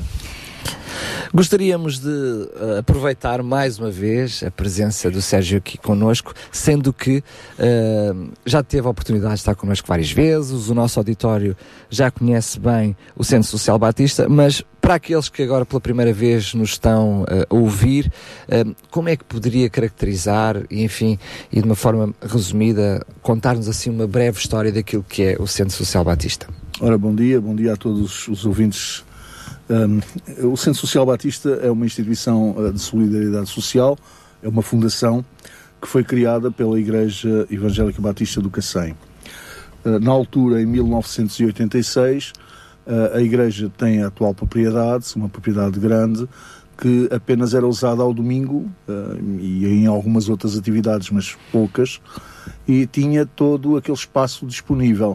E a Igreja começou a sentir a necessidade de apoiar a população colocar ao serviço da população todo aquele património que ali estava sem uso. Uh, e então começou a sonhar na possibilidade de uh, ter um centro social. Nessa altura, uh, o objetivo que se falava era o infantário, e então toda a igreja. Provavelmente eram as necessidades mais prementes na mais altura. Prementes na altura, exatamente. Inclusive não havia uma única creche no Cacém, uma creche social. Uh, e, e, portanto, a Igreja empenhou-se toda, porque nós não tínhamos as instalações necessárias, empenhámos-nos um, e, houve muita generosidade de muita gente que tornou possível uh, realizar este sonho. Uh, em 1987, em 21 de janeiro, a instituição faz a sua escritura pública e no ano seguinte, em 2 de setembro de 88, então inicia a sua atividade. É curioso que tínhamos cinco funcionários e quatro crianças no primeiro dia. Uh, Mas isso já era muita ambição. Não, Exatamente. eu diria que privilégio para essas crianças, sem não dúvida, é? Sem dúvida. Mais uma vez, a generosidade. Algumas das jovens da igreja uh, ofereceram-se sem garantia qualquer, sem qualquer garantia de salário. Uh, o, o, que lhes foi dito na altura é temos que começar este trabalho, temos que ter pessoas aqui, senão os pais uh, não, não vão, deixam cá as crianças. Claro, não vão uh, ter segurança, querem perceber que há pessoas claro. que vão fazer o trabalho. E, e, e, o desafio foi: olha, venham trabalhar se quiserem connosco, e, e, e, salário talvez um dia a gente consiga. Mas Sérgio, é, é, verdade que hoje em dia as instituições, eu diria, eh, a gente chama-lhe as instituições políticas, públicas, uhum. enfim, aquilo que são os poderes locais, têm uma intervenção muito direta naquilo que são uh, esse tipo de centros, bem como os, centro, os centros de dia, enfim, os lares de idosos, ou seja, há uh, uma estrutura governamental que a, comparticipa financeiramente, mais ou menos, uhum. mas nessa altura tudo funcionava um pouquinho muito diferente, não é? Haveria, houve um esforço muito muito maior para poderem arrancar realmente um esforço da vossa parte como instituição para poderem existir como tal, não é? Sim, um, na altura não havia os financiamentos que posteriormente surgiram, um, nomeadamente financiamentos a fundo perdido. Uh, tudo aquilo foi construído através de donativos das pessoas da Igreja. Uh, Posso-vos dizer que na altura, em 1987, uh, houve um dia especial em que todos nós nos esforçámos e conseguimos, uma comunidade de 100 pessoas, levantar 900 e tal euros, 900 e tal contos, que hoje corresponderiam a qualquer coisa como 15 mil euros. É muito dinheiro. É muito dinheiro. Uh, foi mesmo um, o correr atrás do sonho. Uh, e vê-lo depois ser, ser realizado. Foi uma coisa extraordinária. Mas, ou seja, isto é importante porquê? porque mostra aquilo que é o que, que, que, os motiva, aquilo que é a vossa missão, não é? Desde então. Uh, porque uma coisa é arranjar uh, esporadicamente esse valor para conseguir abrir uma instituição. Outra coisa é pensar em mantê-la, não é? Uh, claro. Cinco funcionários, muito bem, é uma perspectiva, então, mas eles não vão ficar tempo todo sem, sem ordenado. O que é que vos faz uh, avançar para isso? O que é que vos motivou? O que é que vos dá, uh, o que é que vos deu, desculpa lá a expressão, a coragem, a motivação para agarrarem um projeto sem terem luz ao fundo do, do túnel? Nós uh, avançamos para este projeto um, na convicção de que, uh, primeiro, uh, era a vontade de Deus que a Igreja se envolvesse, segundo, era um, uma necessidade que havia na comunidade. E enquanto Igreja, entendemos que não deveríamos estar fechados sobre nós mesmos, dentro de quatro paredes, muito felizes. Espírito mas de missão, literalmente. Exatamente. Então uh, estávamos ali não só para partilhar a área espiritual, mas tínhamos uma palavra a dizer e uma responsabilidade para com a comunidade no que diz respeito a outras áreas, nomeadamente uh, comatando algumas das necessidades das famílias. E foi assim uh, que surgiu, tendo em conta até que posteriormente, ou logo a seguir, nós conseguimos o acordo com a Segurança Social, que foi importante, obviamente, para que. uh, Acaba as- por solidificar o projeto. não é? Exatamente, e vem trazer a possibilidade de fazermos eh, ação social. Caso contrário, eh, o custo total deveria ser comparticipado pelos pais. E assim não. Foi feito de acordo com os rendimentos e as despesas de cada agregado familiar. E passados quase 30 anos, a verdade é que o trabalho tem vindo a crescer, já não só com crianças, com idosos também, e hoje já com outras perspectivas também. Sim. Uh, logo em, em 88 nós começámos com apoio domiciliário. Uh, é curioso que no ano seguinte, começámos, como eu disse, com quatro crianças, no ano seguinte tínhamos cerca de 75 crianças. Um, logo os acordos tiveram que ser eh, renovados com alguma rapidez eh, e atualmente nós temos 130 crianças, 41 em creche, portanto desde os 3 meses até aos 3 anos de idade, e depois 89 crianças em pré-escolar, dos 3 anos até o ingresso no primeiro ano do ensino básico. Uh, entretanto, como eu disse, em 88 fo- criámos também as valências de centro-dia e apoio domiciliário. E posteriormente, em 92, criámos um lar de idosos. Foi o primeiro lar de idosos no Cacém. Infelizmente, hoje ele não existe, uh, porque foi. um, na altura não, não havia as exigências que há hoje. Uh, e nós, Estamos a falar de, de exigências em termos de condições, de, de condições estrutura. estruturais. Exato. E o que E, aconteceu e muitas vezes também de meios pessoais, não é? Porque as pessoas pensam do outro lado que é só Sim, criar, só que as exigências não é técnicas assim, são. não basta só o exatamente. É, é fundamental para Claro, que claro. e esse é que vai mantendo a chama acesa, mas é, é- é importante a parte técnica. Mas essa nós tínhamos. Hum, o que nós não tínhamos era as infraestruturas. Uh, Com as exigências. Claro. Era uma vivenda adaptada, com muito pequena. uh, nós só tínhamos 15 idosos. uh, com 10 funcionários. Isto dá um rácio desfavorável muito grande. Nós chegámos a ter prejuízos de 40 mil euros por ano. Uh, e, portanto, havia a expectativa e a promessa da Câmara de nós podermos uh, ter um terreno a fim de, de- de construirmos uh, o centro social de raiz, contemplando uh, uh, claramente a valência de lar de idosos. Mas, infelizmente, não, não chegou a tempo dos financiamentos. Quando nos quiseram entregar o terreno, já não havia financiamento, portanto. Desistimos da ideia e, e aí não era possível manter o lar uh, com prejuízo. Nossa ideia era manter o lar até construir. Aliás, porque quando vocês têm prejuízo numa uma valência vossa, vocês acabam por afetar todas as outras, não é? Exatamente. Isso entende-se. Mas eu gostaria, para perceber aquilo que ainda hoje é o vosso eh, elan, aquilo que vos motiva, aquilo que é a vossa missão, tudo começa, eu diria de uma forma muito bonita, eh, com o envolvimento integral da, da, da Igreja, não só eh, naquilo que é a angariação de todos os meios financeiros para criar a estrutura, mas também os meios pessoais, o seu envolvimento, dando o seu tempo. A verdade é que nós, aqui como rádio, temos estado a lidar com várias eh, instituições de cariz social, mas aquelas que têm a ver eh, de cariz religioso, de alguma forma ligada a uma congregação, percebemos que ao longo dos tempos houve uma- um afastamento, ou seja, aquilo que é a ação social e as instituições parece que tem assim, um- é uma coisa e depois a igreja é outra. Como é que é a vossa realidade hoje? Uh, essa foi uma preocupação desde o início. Por isso mesmo, nós optámos pela hum, figura jurídica da fundação e não da associação. Uma associação pressupõe que há uh, um- sócios. Uh, esse, qualquer pessoa pode ser sócia, desde que pague a sua cota, tem direito a ser eleito e a eleger, uh, e, e esse tem sido às vezes o problema. Desvirtua-se depois o objeto com, com, para o qual a instituição foi criada, porque foge do âmbito da congregação. Uh, no nosso caso, criámos uma fundação e, portanto, os órgãos não são eleitos, são nomeados pela própria Igreja. E, portanto, mantém-se esta relação íntima. Isto é interessante porque uh, a Igreja acaba por viver também uh, intensamente as dificuldades da instituição, uh, mas também as vitórias, e há uma integração muito boa entre, uma ligação muito boa entre a Igreja E e, continua a a, haver um envolvimento dos Se- membros, sempre. como na sua gênese. Exatamente. E a própria relacionado. Fundação presta contas à Igreja de todo o seu trabalho. Portanto, eh, esta ligação mantém-se e, e com isto conseguimos garantir que eh, o propósito inicial, aquela visão uh, aquele sonho se vai manter. Os valores que fizeram surgir toda a estrutura mantêm-se hoje. Mantém hoje. Nós, uh, uh, aqui no programa, e aliás através do nosso contacto, conhecemos muito bem quais são esses valores e percebemos pelas diferentes uhum. conversas que já tivemos, mas eu gostaria que tentasse explicar para os nossos ouvintes que estão do outro lado que valores são esses, porque se calhar muitos dos que nos estão a ouvir, por exemplo, nem conhecem Jesus, não, uhum. não, não são crentes, que valores são esses que mantêm uma instituição, muitas vezes com esforço, muitas vezes com prejuízo, para servir os outros? Isto parece que não existe nos dias de hoje. Uhum. Que valores são esses? Olha, um, os valores, eu, eu, sei que há uma frase feita que é os valores do humanismo cristão. Eu, eu, não creio no humanismo cristão, eu creio no cristianismo. E, portanto, os valores são os valores que estão uh, inscritos nas Escrituras e que são um, o desejo de Deus, que nos amemos uns aos outros, que cuidemos uns dos outros, do órfão, da viúva e por aí fora. E estes são os nossos valores. Quando a instituição foi criada, o objetivo principal era fazer o bem a todos.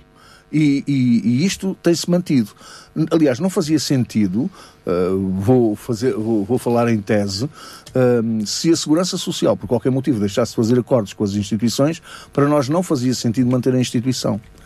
Porquê? Porque os pais teriam que pagar o custo real. E o custo real é elevado. Logo, só haveria meninos uh, de famílias com posses financeiras.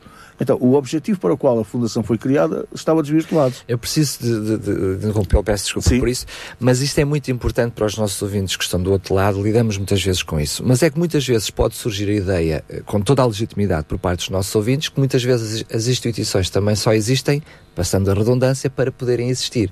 Porque com o apoio da Segurança Social, depois há estrutura, há ordenados, há empresa, então existe claro. estrutura. Sem apoio de Segurança Social, então não existe estrutura. Então pode dar a, a noção que as estruturas surgem para poderem existir como tal. Mas uh, a verdade é que uh, o que o Sérgio está a querer partilhar connosco é que das duas uma, ou fecha a instituição porque não tem condições para a manter, ou aquilo que seria o esforço da própria Igreja, como vimos desde o início, só poderia ajudar duas, três ou quatro pessoas. Portanto, não existiria Exatamente. como estrutura, não é? Porque claro. as pessoas às vezes têm a noção de que, muito bem, então se a estrutura existe e é do Estado, tem a obrigação de, ser, de eu ser ajudado, não é? Muitas vezes existe esta ideia. A, a, a ideia é, eh, no caso, de, de, por exemplo, o Estado sair da cooperação, temos duas alternativas. Ou tomamos uma decisão de fechar, porque a Igreja não precisa de negócio, a Igreja deve ter uma instituição deste tipo enquanto conseguir fazer o trabalho social, caso contrário não faz sentido nenhum, uh, ou então um, os pais pagam o custo real e a Igreja consegue suportar a diferença, fazendo solidariedade com aquelas famílias que realmente não podem pagar. Portanto, só tínhamos estas duas alternativas. Para nós está muito claro que a instituição deve existir enquanto percorrer o objeto para o qual foi criada. Caso contrário, ela deixa de ter razão de existência. Então, continuando a percorrer essa razão de existência, uh, atualmente, que trabalho fazem com os idosos e quem nos está a ouvir, como é que pode também, de alguma forma, uh, fazer uso do vosso trabalho ou oferecer-se para vos ajudar nessa causa? tanto com os idosos como com as crianças. Uh, Deixem-me então uh, introduzir apenas um, um, aspecto que eu acho importante. O facto de nós sermos uma instituição ligada a uma igreja evangélica não, um, não é critério de seleção. Uh, nós temos mais de 98% dos nossos utentes, seja na infância, seja nos idosos, não tem nada a ver com a nossa. Aliás, igreja. só assim é que poderia haver esse acordo com a Segurança Social, senão não, não, não poderia Mas, haver portanto, esse acordo. Os critérios de seleção não podem ser o fenómeno religioso. Fazer bem sem olhar a quem. Exatamente. portanto, nem questão racial, nem a questão social. Uh, nem uh, questão nem religiosa, nem questão política. Não nos interessa nada disto. Mas deixe-me fazer uma pergunta também bastante curiosa, que é, vocês ajudam, vou usar a expressão, sem olhar a quem. Uhum. Mas já alguma vez sentiram como instituição que aqueles que são os ajudados ou os visados de poderem ser ajudados possam olhar a quem é que ajuda? Ou seja, no sentido de haver algum preconceito por, por haver uma ligação direta com, com Não, com nunca sentimos isso. Uh, as pessoas, pela nossa postura, pela nossa prática, percebem perfeitamente que não há diferença entre, entre pessoas evangélicas ou não evangélicas. Aliás, nós temos lá muçulmanos e, portanto, o, o, fenómeno religioso não nos importa. Importa-nos que são pessoas que têm necessidades, têm algumas carências, necessidade de apoio em algumas áreas. Nós temos esse serviço e vamos prestá-lo, independentemente até da mensalidade que paga.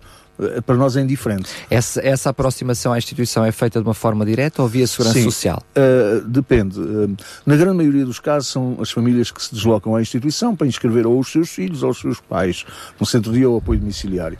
Mas também nos chegam através do hospital, no caso do apoio domiciliário, no Hospital Amadora Sintra, da Fonseca, também nos chegam através dos pedidos da Câmara, uh, Municipal, das juntas de freguesia, uh, da Comissão de Proteção de Menores, da própria Segurança Social. Portanto, e nós temos contratualizado algumas vagas uh, exclusivas para a Segurança Social. Estão Uh, todas preenchidas? Neste momento não, ainda não. Uh, Então, mas pode, pode acontecer ao contrário, ou seja, as pessoas procurarem primeiro o Centro Social Batista e depois o Centro Social Batista fazer a ligação com a Segurança Social para detectar se efetivamente. Nós eh, não é fazemos ligação. O que nós dizemos às pessoas é eh, não temos vaga, e é verdade, eh, as vagas não são nossas, não temos vaga, só tem, as vagas que aqui temos são da, da Segurança Social. A, a senhora ou a senhora deverá dirigir-se à Segurança Social, a apresentar o seu caso, e a Segurança Social é que vai, mediante o processo social, perceber se aquela é uma necessidade ou não. Ajude-me a pensar, porque eu estou estarrecido com o que me está a dizer, por duas razões. Em primeiro lugar, estamos a falar de eh, centro-dia ou eh, da, da- da- do infantário. Estas vagas são de crianças. Crianças. Eu reconheço claramente uma necessidade, aliás, eu acho que quase toda a gente que eu conheço à minha volta não tem vaga em lado nenhum. E, e os Como pais é que- pagam infantários muitas vezes sem poderem. Com amas? Como é que é Ou amas. possível, como é que é possível vocês terem vagas eh, Neste naquilo momento- que é do âmbito da segurança social e essas vagas não serem Neste preenchidas? momento nós Tem uma temos noção duas vagas por preencher. Mas atenção, foram duas vagas, atenção, para quem está a ouvir. segurança social, né? Exatamente, são, são, são, são vagas que estão, eh, são pertença da Segurança Social. Consegue perceber este fenómeno? Consigo, hum, porque a Segurança Social também tem que ser muito criteri- Criteriosa. Na, na seleção.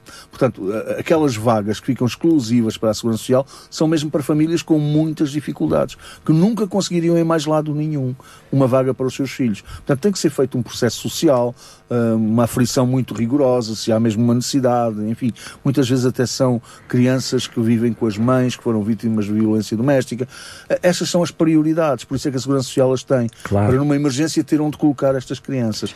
Hum, Ah, provavelmente, para lá, eu estou, está, está, está, a surgir na minha mente talvez algo mais para entender mais do que aquilo que disse, que é muitas vezes a Segurança Social permite que, que deixe de propósito, de uma forma intencional, deixar uma ou duas vagas para situações de Exatamente, emergência. é Muito mesmo bem, já isso. percebi, já Porque, percebi. se não forem assim tão, tão, tão eh, urgentes, tão necessárias, se não forem esses tais casos, a Segurança Social manda a família inscrever-se no Centro Social. E eventualmente, se, se, Se tem, houver. se optasse por ter essas vagas sempre preenchi- preenchidas numa cidade de emergência, não, Não tinham de colocar ninguém. resposta, Muito bem. Tínhamos deixado após este preâmbulo a questão dos idosos e daquilo que vocês fazem em termos de Uhum. Ok. centro-dia. Nós temos centro- um centro de dia eh, e, neste- e temos cerca de 25 utentes em centro de dia. Eh, eles, alguns deles vão à instituição pelos seus próprios meios. Eh, temos atividades, eh, ginástica geriátrica, temos eh, trabalhos manuais, uma professora de trabalhos manuais, temos uma professora de música, temos um coral que ela ensaia com idosos. Enfim, há uma série de atividades, há passeios, há, há saídas culturais, há uma série de, de atividades. Ainda na fazes hoje, a 15 dias, nós levamos os- o grupo de idosos do centro de dia ao Casino do Estoril para ver a peça que lá está eh, do Filipe Laféria. E, e- e foi à noite, o pessoal esteve a trabalhar à noite, fora de horas, eh, chegou a casa à uma da manhã. O pessoal, estamos a falar o pessoal técnico, o Técnico, vosso pessoal. exatamente, o- todos os funcionários que acompanharam os idosos, alguns com muitas limitações, mas entendemos que era, era interessante uma saída à noite. Pelo menos era uma experiência única É, para eles, para, alguns muitos deles, deles há claro. muito tempo que não saíam à noite. Ficaram encantados com, com as luzes, com, com, com as, ao ver as vilas e as cidades eh, ao longe iluminadas. E foi um muito bonito. pretexto também para se porem mais bonitos, Ah, sim, não é? Levámos-los a jantar perto do Casino Estoril. Oh, então, eh, há uma série de atividades. As pessoas passam, outras nós vamos buscar a casa, eh, os familiares vão trabalhar, nós vamos buscá-las a casa, passam o dia connosco, almoçam eh, na, na instituição, depois lancham na instituição e ao fim do dia eh, vamos pô-las de novo nas suas habitações. Isto no que diz respeito ao centro de dia. No que diz respeito ao apoio domiciliário, nós temos equipas que vão à casa dos idosos fazer a higiene pessoal, a higiene habitacional, o tratamento de roupas e também eh, a alimentação. Portanto, há equipas que levam a refeição já confeccionada todos os dias à casa dos idosos. Para terem uma ideia, é uma, uma resposta social que eh, tem muita necessidade. Nós temos um acordo com a Segurança Social para 20 utentes e neste momento temos 37 utentes. Portanto, isto já quer dizer alguma coisa, não é? Como, como é que fazem eh, face a toda essa estrutura? não é fácil, porque, hum, por exemplo, as pessoas que estão fora do acordo, nós calculamos o valor da mensalidade como se estivessem dentro do acordo. Portanto, há uma componente que nós não recebemos, que é a da Segurança Social. Aquele utente, nós só recebemos a parte que lhe compete. Mas para nós era, era muito difícil fazê-lo de outra forma. Eh, Eu imagino um prédio em que a senhora do quinto esquerdo tem uma reforma de mil euros, a senhora do quinto direito tem uma reforma de 350. Nós já fazíamos uh, apoio domiciliário para que tem uma, um rendimento de mil, uh, fizemos o cálculo porque está dentro do acordo, dava um determinado valor, e depois a outra senhora que tem 300 também queria, mas não temos lugar no acordo. Então vamos cobrar aquilo que é o custo real como é que era possível para nós, em termos uh, morais, cobrar uma pessoa que tem uma mensalidade, uma reforma de 300 euros, mais do que aquela que tem mil? Então, ficou para nós muito claro que não poderia ser assim. Nós teríamos que assumir isso, uh, agora não podemos ir muito além daquilo que já fazemos. Isso acaba por cada valência que vocês têm de, de alguma forma ser mais ou menos autossustentável, de forma a, a, ou pelo menos no conjunto de todas equilibrar uh, as Sim, contas. uh, é? Não tem sido fácil. Uh, como eu disse há pouco, as mensalidades são feitas seja na área de infância, seja na área de idosos, com base nos rendimentos e nas despesas do agregado familiar. E nós sabemos que os rendimentos das famílias diminuíram, ou sim. por força de desemprego, e nós atualizamos a mensalidade imediatamente, ou, ou seja, em que altura do ano for, uh, ou uh, por força dos impostos, que são mais, portanto, os rendimentos líquidos são menores, logo as mensalidades uh, decresceram. E as instituições sociais só têm duas fontes de financiamento: é a mensalidade dos utentes e, e- e a segurança social. Portanto, há uma das, das componentes que baixou drasticamente. As despesas, essas mantêm-se ou aumentam. Portanto, isto aqui é, é um problema grave que nós temos e, e- e creio que todas as instituições passaram por essa dificuldade, um choque tremendo em 2011, 2012, que se refletiu muitas das vezes em 2013. Nós também passamos por isso. Ah, felizmente temos uma igreja por trás que foi quem nos valeu até para pagar salário. Vou aproveitar essa deixa para falarmos um, um pouquinho eh, algo bastante interessante e curioso, que é a sua função também como pastor, aquilo que é a sua vocação. Como é que eh, no seu dia a dia, para além de gerir uma congregação, eh, gerir as suas ovelhas, permita-me a expressão, ao mesmo tempo acaba por ser o responsável de toda esta estrutura, eh, o, o gestor, o gestor não só de pessoas, mas estamos a falar depois de dinheiros. Como é que o Sérgio Felizardo, ao mesmo tempo pastor Sérgio Felizardo, mantém com a sua vocação toda esta estrutura e como é que consegue casar estas coisas todas? Isto não está a ser filmado, pois não? Não, não, não. Mas está a ser ouvido. Os não conseguem ver a minha cara. Ah, isto isto é, é um esforço muito grande.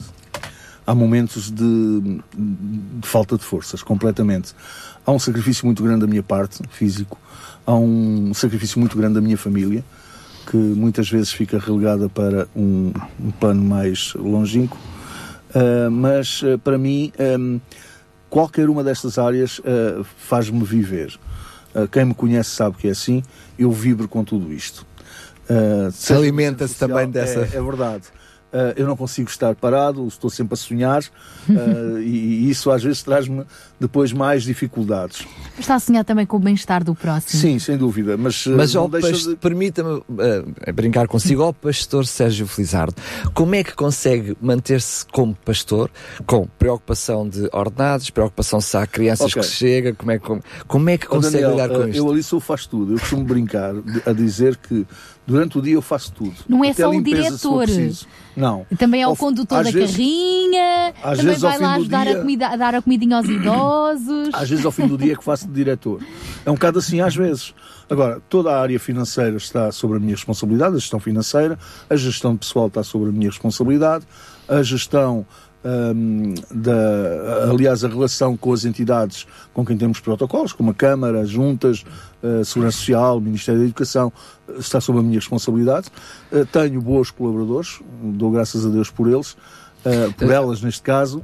Uh, tenho um- uma diretora técnica que é uma preciosa ajuda para mim, uma diretora pedagógica também que supervisiona toda a área da infância, tenho um bom apoio na, na parte administrativa e, portanto, aliás, nós lá fazemos tudo, na contabilidade, tudo, uh, contabilidade analítica, tudo isso. Ainda há tempo para ser uma igreja? Uh, depois, uh, eu quando saio da instituição, ah, o meu serão é trabalhar para a igreja, é fazer visitação, preparar ah, os estudos bíblicos, preparar ah, as, as pregações para domingo, enfim, toda a azáfama ao sábado. Ah, o sábado é todo a trabalhar para a igreja e o domingo a mesma coisa. Pronto, não há é um dia de descanso por, por semana, mas, mas é assim, ah, ah, às vezes A família acaba por estar envolvida nesta missão, Sim, sim. ou seja, de uma forma. ah, porque eu- a pergunta do outro lado é assim: então, mas é o pastor, e o pastor não devia dizer às famílias para terem tempo para estar em família. Exatamente. Mas a sua Essa é a família também falha. está envolvida. É, sim, mas essa é a minha falha. A minha falha tem sido com a minha família. Ah, eu tenho dito e comprometi-me já com a minha esposa, aos 65 anos eu reformo de tudo para ter algum tempo ainda com ela. E está gravado. Está E ela deve gravado. estar a ouvir. E depois o programa fica disponível em podcast, estes e todos os outros Sintra Compaixão, mas este em especial está gravado para depois ir Para ser ouvir. cobrado, ser Cuidado, cobrado. atenção. No meio disto tudo, é caso para dizer. Hum, voluntariado é bem-vindo para ajudar a aliviar É, a carga para quem nos está a ouvir. Nós, infelizmente, tendo em conta as nossas instalações, não temos muita, muita condição para absorver voluntariado. Porque para colocar voluntariado temos que pôr os funcionários fora. E, portanto, não, não resulta, não é? Esta é uma limitação. Até porque as vossas exigências obrigam-vos a ter técnicos, não é? E voluntariado, é- voluntariado normalmente é pessoal não especializado. Mas é- dava-nos jeito. Por exemplo, nós temos um programa alimentar eh, de ajuda a famílias carenciadas. Aproveito que talvez esteja aqui algum volun- Não, questão potencial é que eu não voluntário a tenho ouvir. espaço. Eu não tenho espaço. Se eu tivesse uma sala onde pudesse fazer armazém destes anos alimentares, porque nós temos protocolos com ah, ah, o Banco Alimentar. Então aproveita e peça agora essa sala. Porque o, o Sintra Compaixão aqui tudo Não sei acontece. se a Junta tem ou a Câmara, mas se nos tiverem a ouvir e tiverem Algum ali particular? na zona Cacém, ótimo.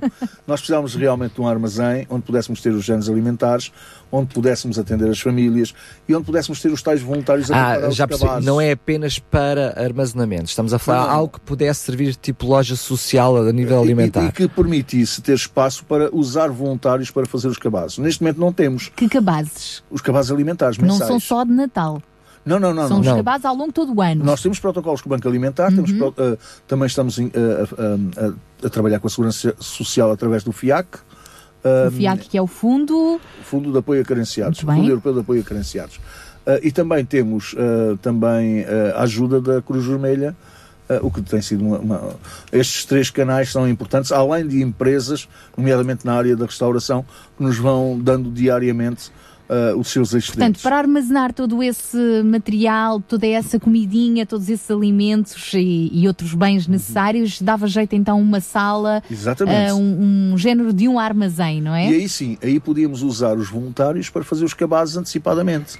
Quem sabe alguém da Junta de Freguesia ou da Câmara Municipal não esteja a ouvir? talvez. Da Junta eu garanto que está. Pelo menos temos agora em direto, não por causa desse pedido, Claro, claro. mas temos agora já em direto o Presidente da União ah, de Freguesias de, do Cacém e São Marcos, o Presidente José Estrela Duarte.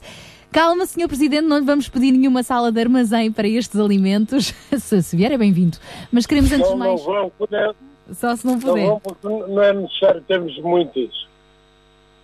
Muito bem. Muito bom dia, obrigada Bom por estar connosco em direto. Olá, bom dia. Bom dia para vocês.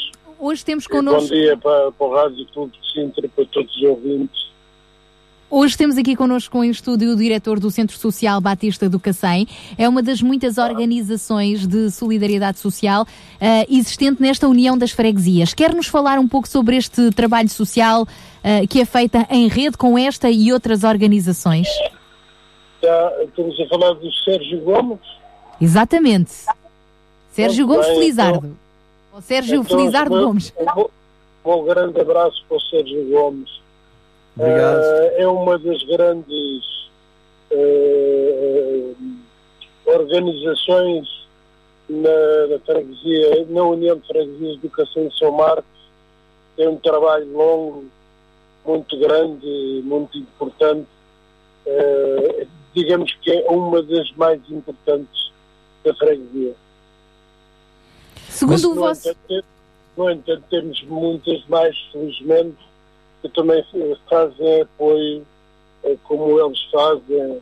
Eh, No entanto, esta é uma casa muito bem organizada eh, para os idosos, para as crianças, para os aflitos que não têm vida. E nós juntos temos, digamos, como uma centralização de tudo isso, trabalhamos com todos eles em rede a rede é bastante alargada e temos não só os nossos armazéns, como estamos constantemente a pedir ao vereador da Câmara, Eduardo Quinta Nova, que nos forneça mais produtos dos armazéns, dos dois grandes armazéns que ele tem. O último dos quais é Mira Sintra, onde eh, recolhe alimentos de tudo o que é feito, de investimentos de, da, própria, própria Câ- Câmara e de peditórios, eh, digamos, como por exemplo o Reino do Natal, as pessoas para entrarem no Reino do Natal dão uma prenda. Eh, se não tiverem nada para dar, darão um euro. Mas eh, tudo isso é utilizado para comprar alimentos, porque como sabe, na nossa freguesia há muita gente com grandes dificuldades. Essa é, é a maior necessidade na freguesia do Cacém? Eh, é, é, é, é, é, é, ma- ma- mas eh, digamos que o São Marcos e Cotão também têm eh, esses desequilíbrios. Eh, no entanto, eh, dado que há uma diferença muito sensível de etária eh, do Cacém para São Marcos, em São Marcos e Cotão são pessoas eh, de meia idade no máximo, há muitas crianças, muitos bebés, eh, no Cacém é o contrário. Eh, há mais gente da terceira e da quarta idade.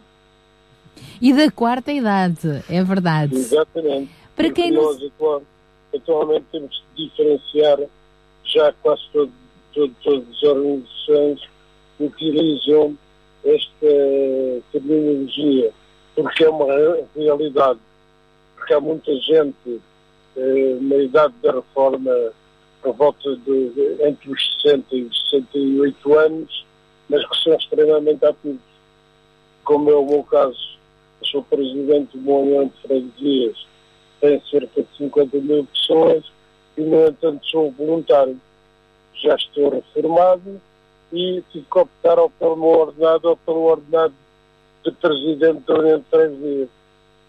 Também isso, por outro lado, é uma vantagem permitir-me ter duas pessoas a, me- a meio tempo.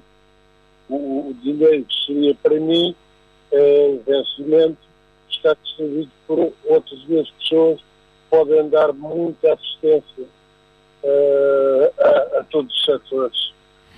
A propósito, já deu aqui também o seu próprio exemplo, não é? Como presidente voluntário, de certa forma. Ahm, e, e- e para quem nos está a ouvir, se, se de alguma forma tiveres eh, tempo, meios, oportunidade eh, para poder também ajudar, voluntariar-se, quer com o seu tempo, quer com os seus bens, não é? Estamos a falar de alimentos, de roupas, do que quer que seja.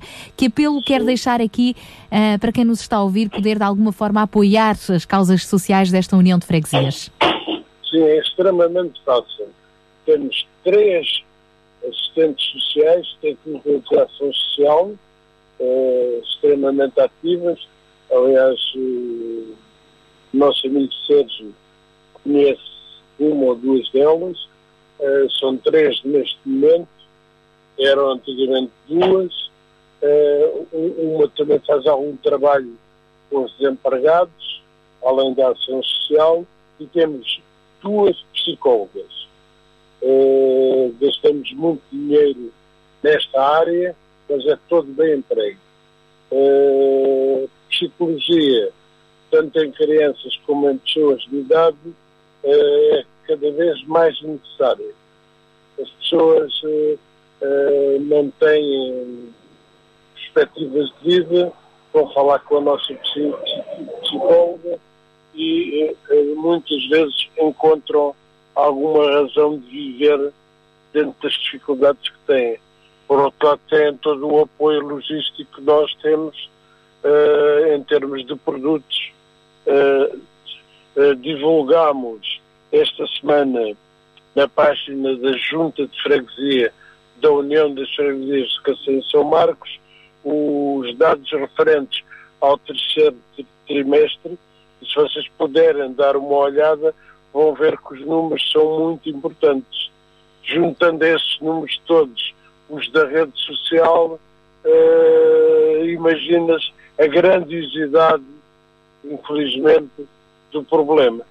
É verdade, o vosso site está de parabéns, ainda há pouco dizíamos isso, está com informação bastante uh, atualizada a nível, do, a nível do atendimento social. Uh, refere números uh, específicos, diz que neste período, último período, foram realizados pelas duas técnicas de serviço social um total de 64 de, uh, atendimentos, dos quais 17 recorreram pela primeira vez aos serviços, 47 Sim. foram situações em acompanhamento. Fala em números, também em valores que têm sido valores, também, ou, disponibilizados para este efeito e também do Fundo Europeu de Ajuda a Carenciados. Para quem quiser saber mais, porque não uma visita então ao site desta União das Freguesias. Para terminar, Exatamente. Senhor Presidente, uma mensagem de Bom Natal para quem nos está a ouvir. Então, eu começo por vocês, desejando muitas felicidades para a Rádio Clube e para os seus colaboradores, para todos os colaboradores e, e, e trabalhadores em, em geral, para o meu amigo Sérgio Gomes um grande abraço e felicidades, um, bom, um Santo Natal para ele e para a organização que ele felizmente comanda e para todos os ouvintes que o ano de 2016, o meu Natal é uma perspectiva eh, para o futuro, que o ano de 2016 nos consiga aliviar a carga que tivemos nos últimos anos. Tem sido extremamente grave. Nós não divulgamos outros dados, como deve saber, porque todas as pessoas têm direito à sua dignidade. Mas temos casos de suicídios, eh, casos de tentativas de suicídio, eh, e, e, como referiu há bocado e muito bem, o relatório fala de duas assistentes sociais, mas na realidade são três. Uma começou há, há bem pouco tempo, o nosso, esse, terceiro trimestre, quarto trimestre que estamos a falar ainda não acabou, ainda estamos no último mês. E essa doutora Sandra já começou também a trabalhar, portanto também já tem dados novos. Mas uh, nós fizemos a síntese para ser projetada e ser entregue na próxima Assembleia de Freguesia, portanto tivemos que fechar a 30 de novembro os dados. E nós estaremos portanto, atentos um santo Natal para vocês todos. Obrigada. Muito obrigado por tudo e muito obrigado por esse tipo de programas que bem necessários são. Muito obrigado, despedimos-nos então do Sr. Presidente, ele que não só nos deu uma retrospectiva daquilo que tem sido o trabalho desta freguesia, também falou um pouquinho daquilo que são as suas necessidades. Vamos agora a mais uma música e já voltamos à conversa. É verdade, música de Natal tinha de ser com Marquinhos Gomes. Meu Natal, sem ter você, Jesus, não seria igual, não seria igual. Que sonho lindo é relembrar você. Meu Natal sem ter você, Jesus, não seria igual.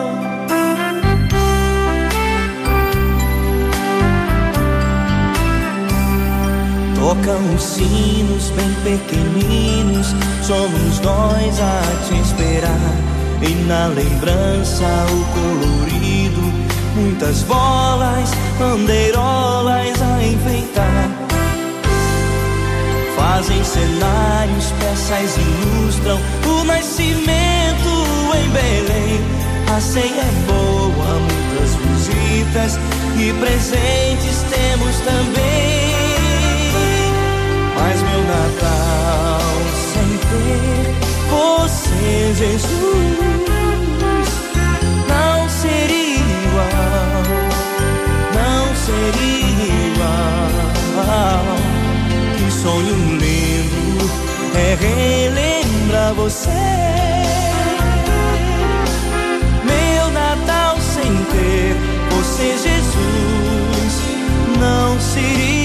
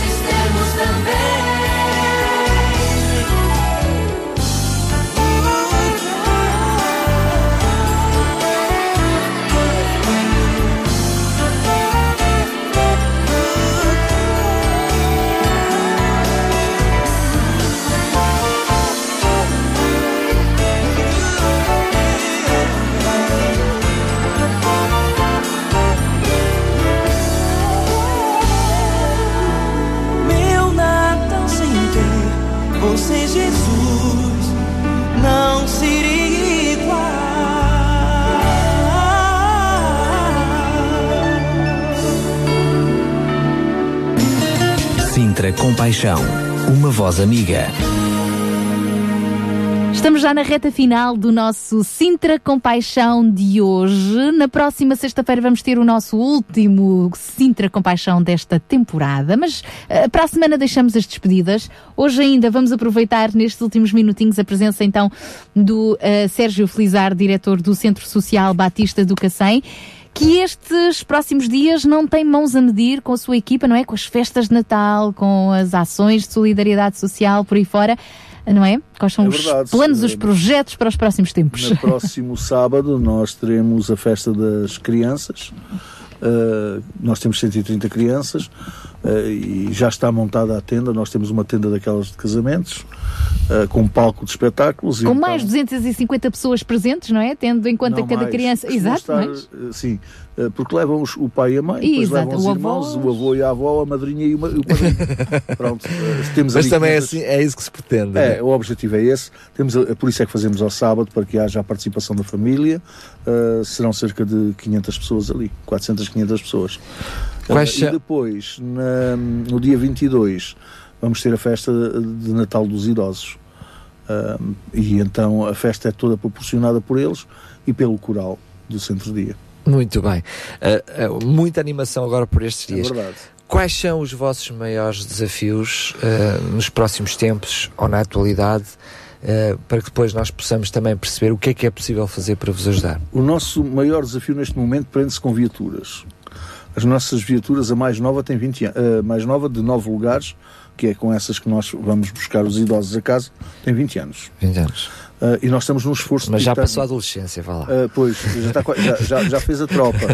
Ah, nós estamos... Mas para uma viatura está quase a entrar na quarta idade. Exatamente, daqui a pouco está isenta de pagamento de taxa. Uh, mas a verdade é que uh, tem muitos, muitas, muitas, muitos condicionalismos, avaria com frequência, uh, são dois, três dias sem viatura e nós corremos o risco de estar a alugar viaturas para poder uh, colmatar a, a- falta daquelas. Estamos, temos uh, o desejo de uh, no início do ano tentar comprar uma viatura, mas não temos dinheiro para isso uh, e, e- e- teremos que recorrer a crédito, obviamente, sendo que uh, é mais uma, uma responsabilidade, mais uma, um compromisso que assumimos, sem ter a certeza de que os recursos vão chegar para tudo isto. Esta é a necessidade maior. Já tivemos algum apoio da Câmara, uh, 12 mil euros, o que é muito bom, mas para 40 mil ainda falta muito. Esta é a necessidade maior neste momento. Uh, há outra necessidade a longo prazo, médio e longo prazo, que era ter umas instalações uh, criadas de raiz para este efeito. Na altura em que a instituição começou um, a construir, uh, não havia as regras que há hoje, os corredores não cumprem as normas, enfim, uh, há muitas limitações, muitas barreiras arquitetónicas que são incontornáveis, só destruindo para construir de novo. E, portanto, o nosso desejo era construir uh, instalações feitas de raiz para aquele fim, para, pensando em cada uma das valências, uh, de maneira a não só dar uma resposta ainda melhor do que aquela que damos, uh, mas também aumentar a nossa capacidade, porque a procura é imensa, não é? Uh, por exemplo, eu posso dizer-vos que na área da infância nós ficámos com cerca de 80 e tal inscrições de crianças para entrar e que não puderam entrar. Por não terem capacidade para, para, as, para as acolher. N- Neste momento, no apoio domiciliário, não temos capacidade para mais. Claro.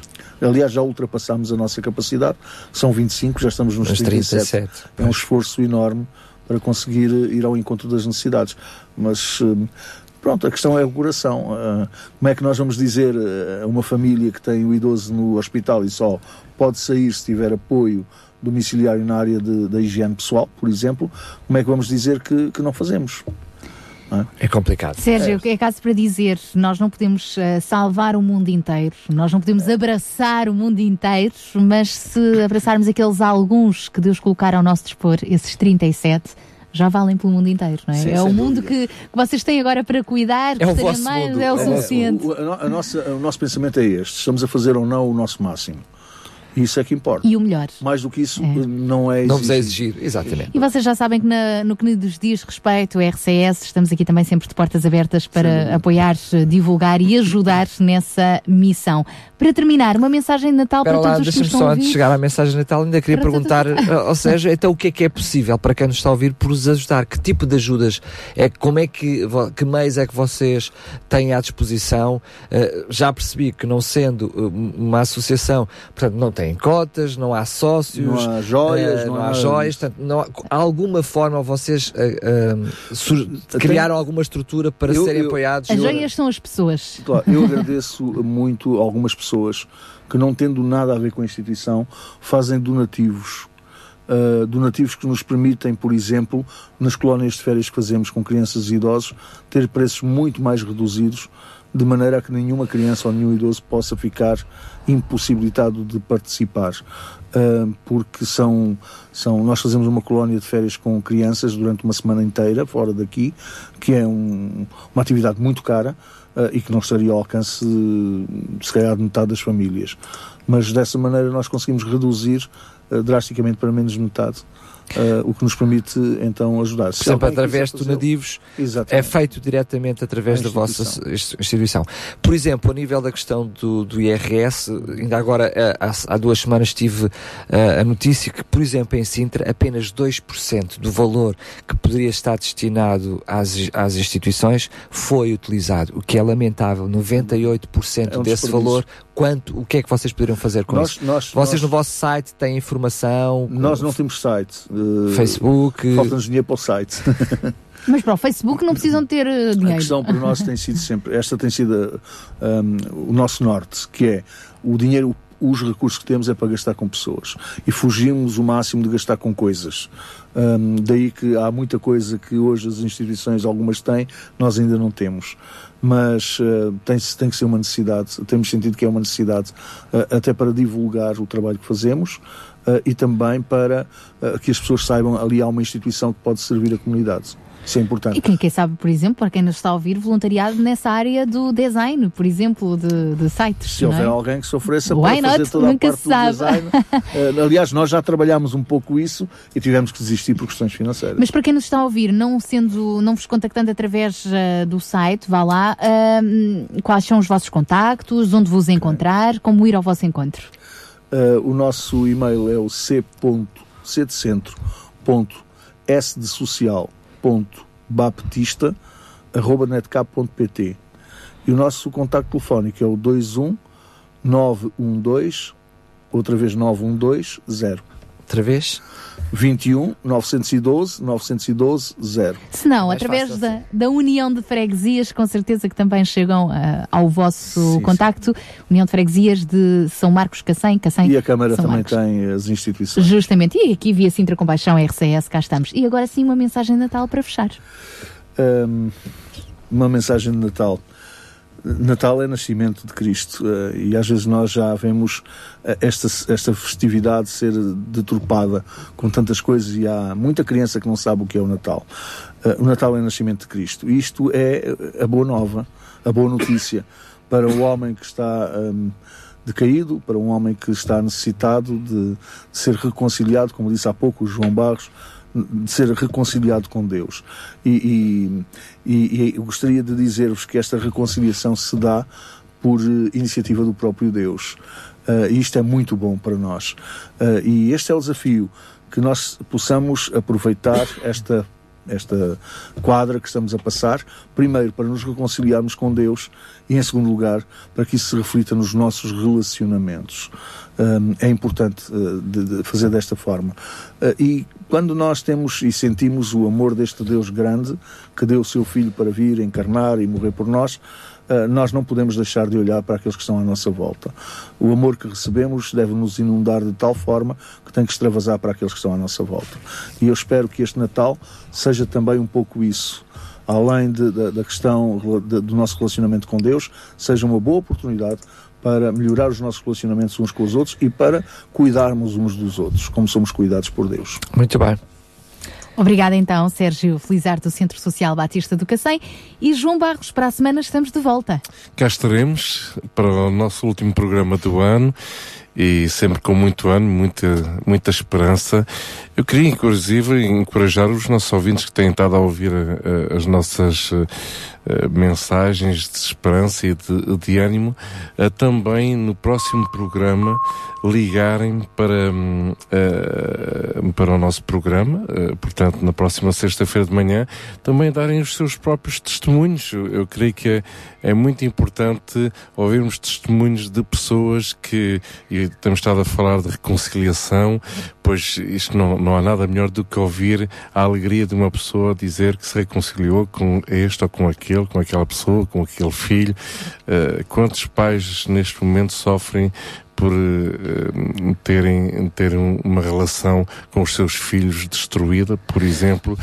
Uh, e esta é uma boa oportunidade também de Deus fazer aqui um milagre na, na, sua vida e nós partilharmos esta alegria. Essa é a alegria do Natal.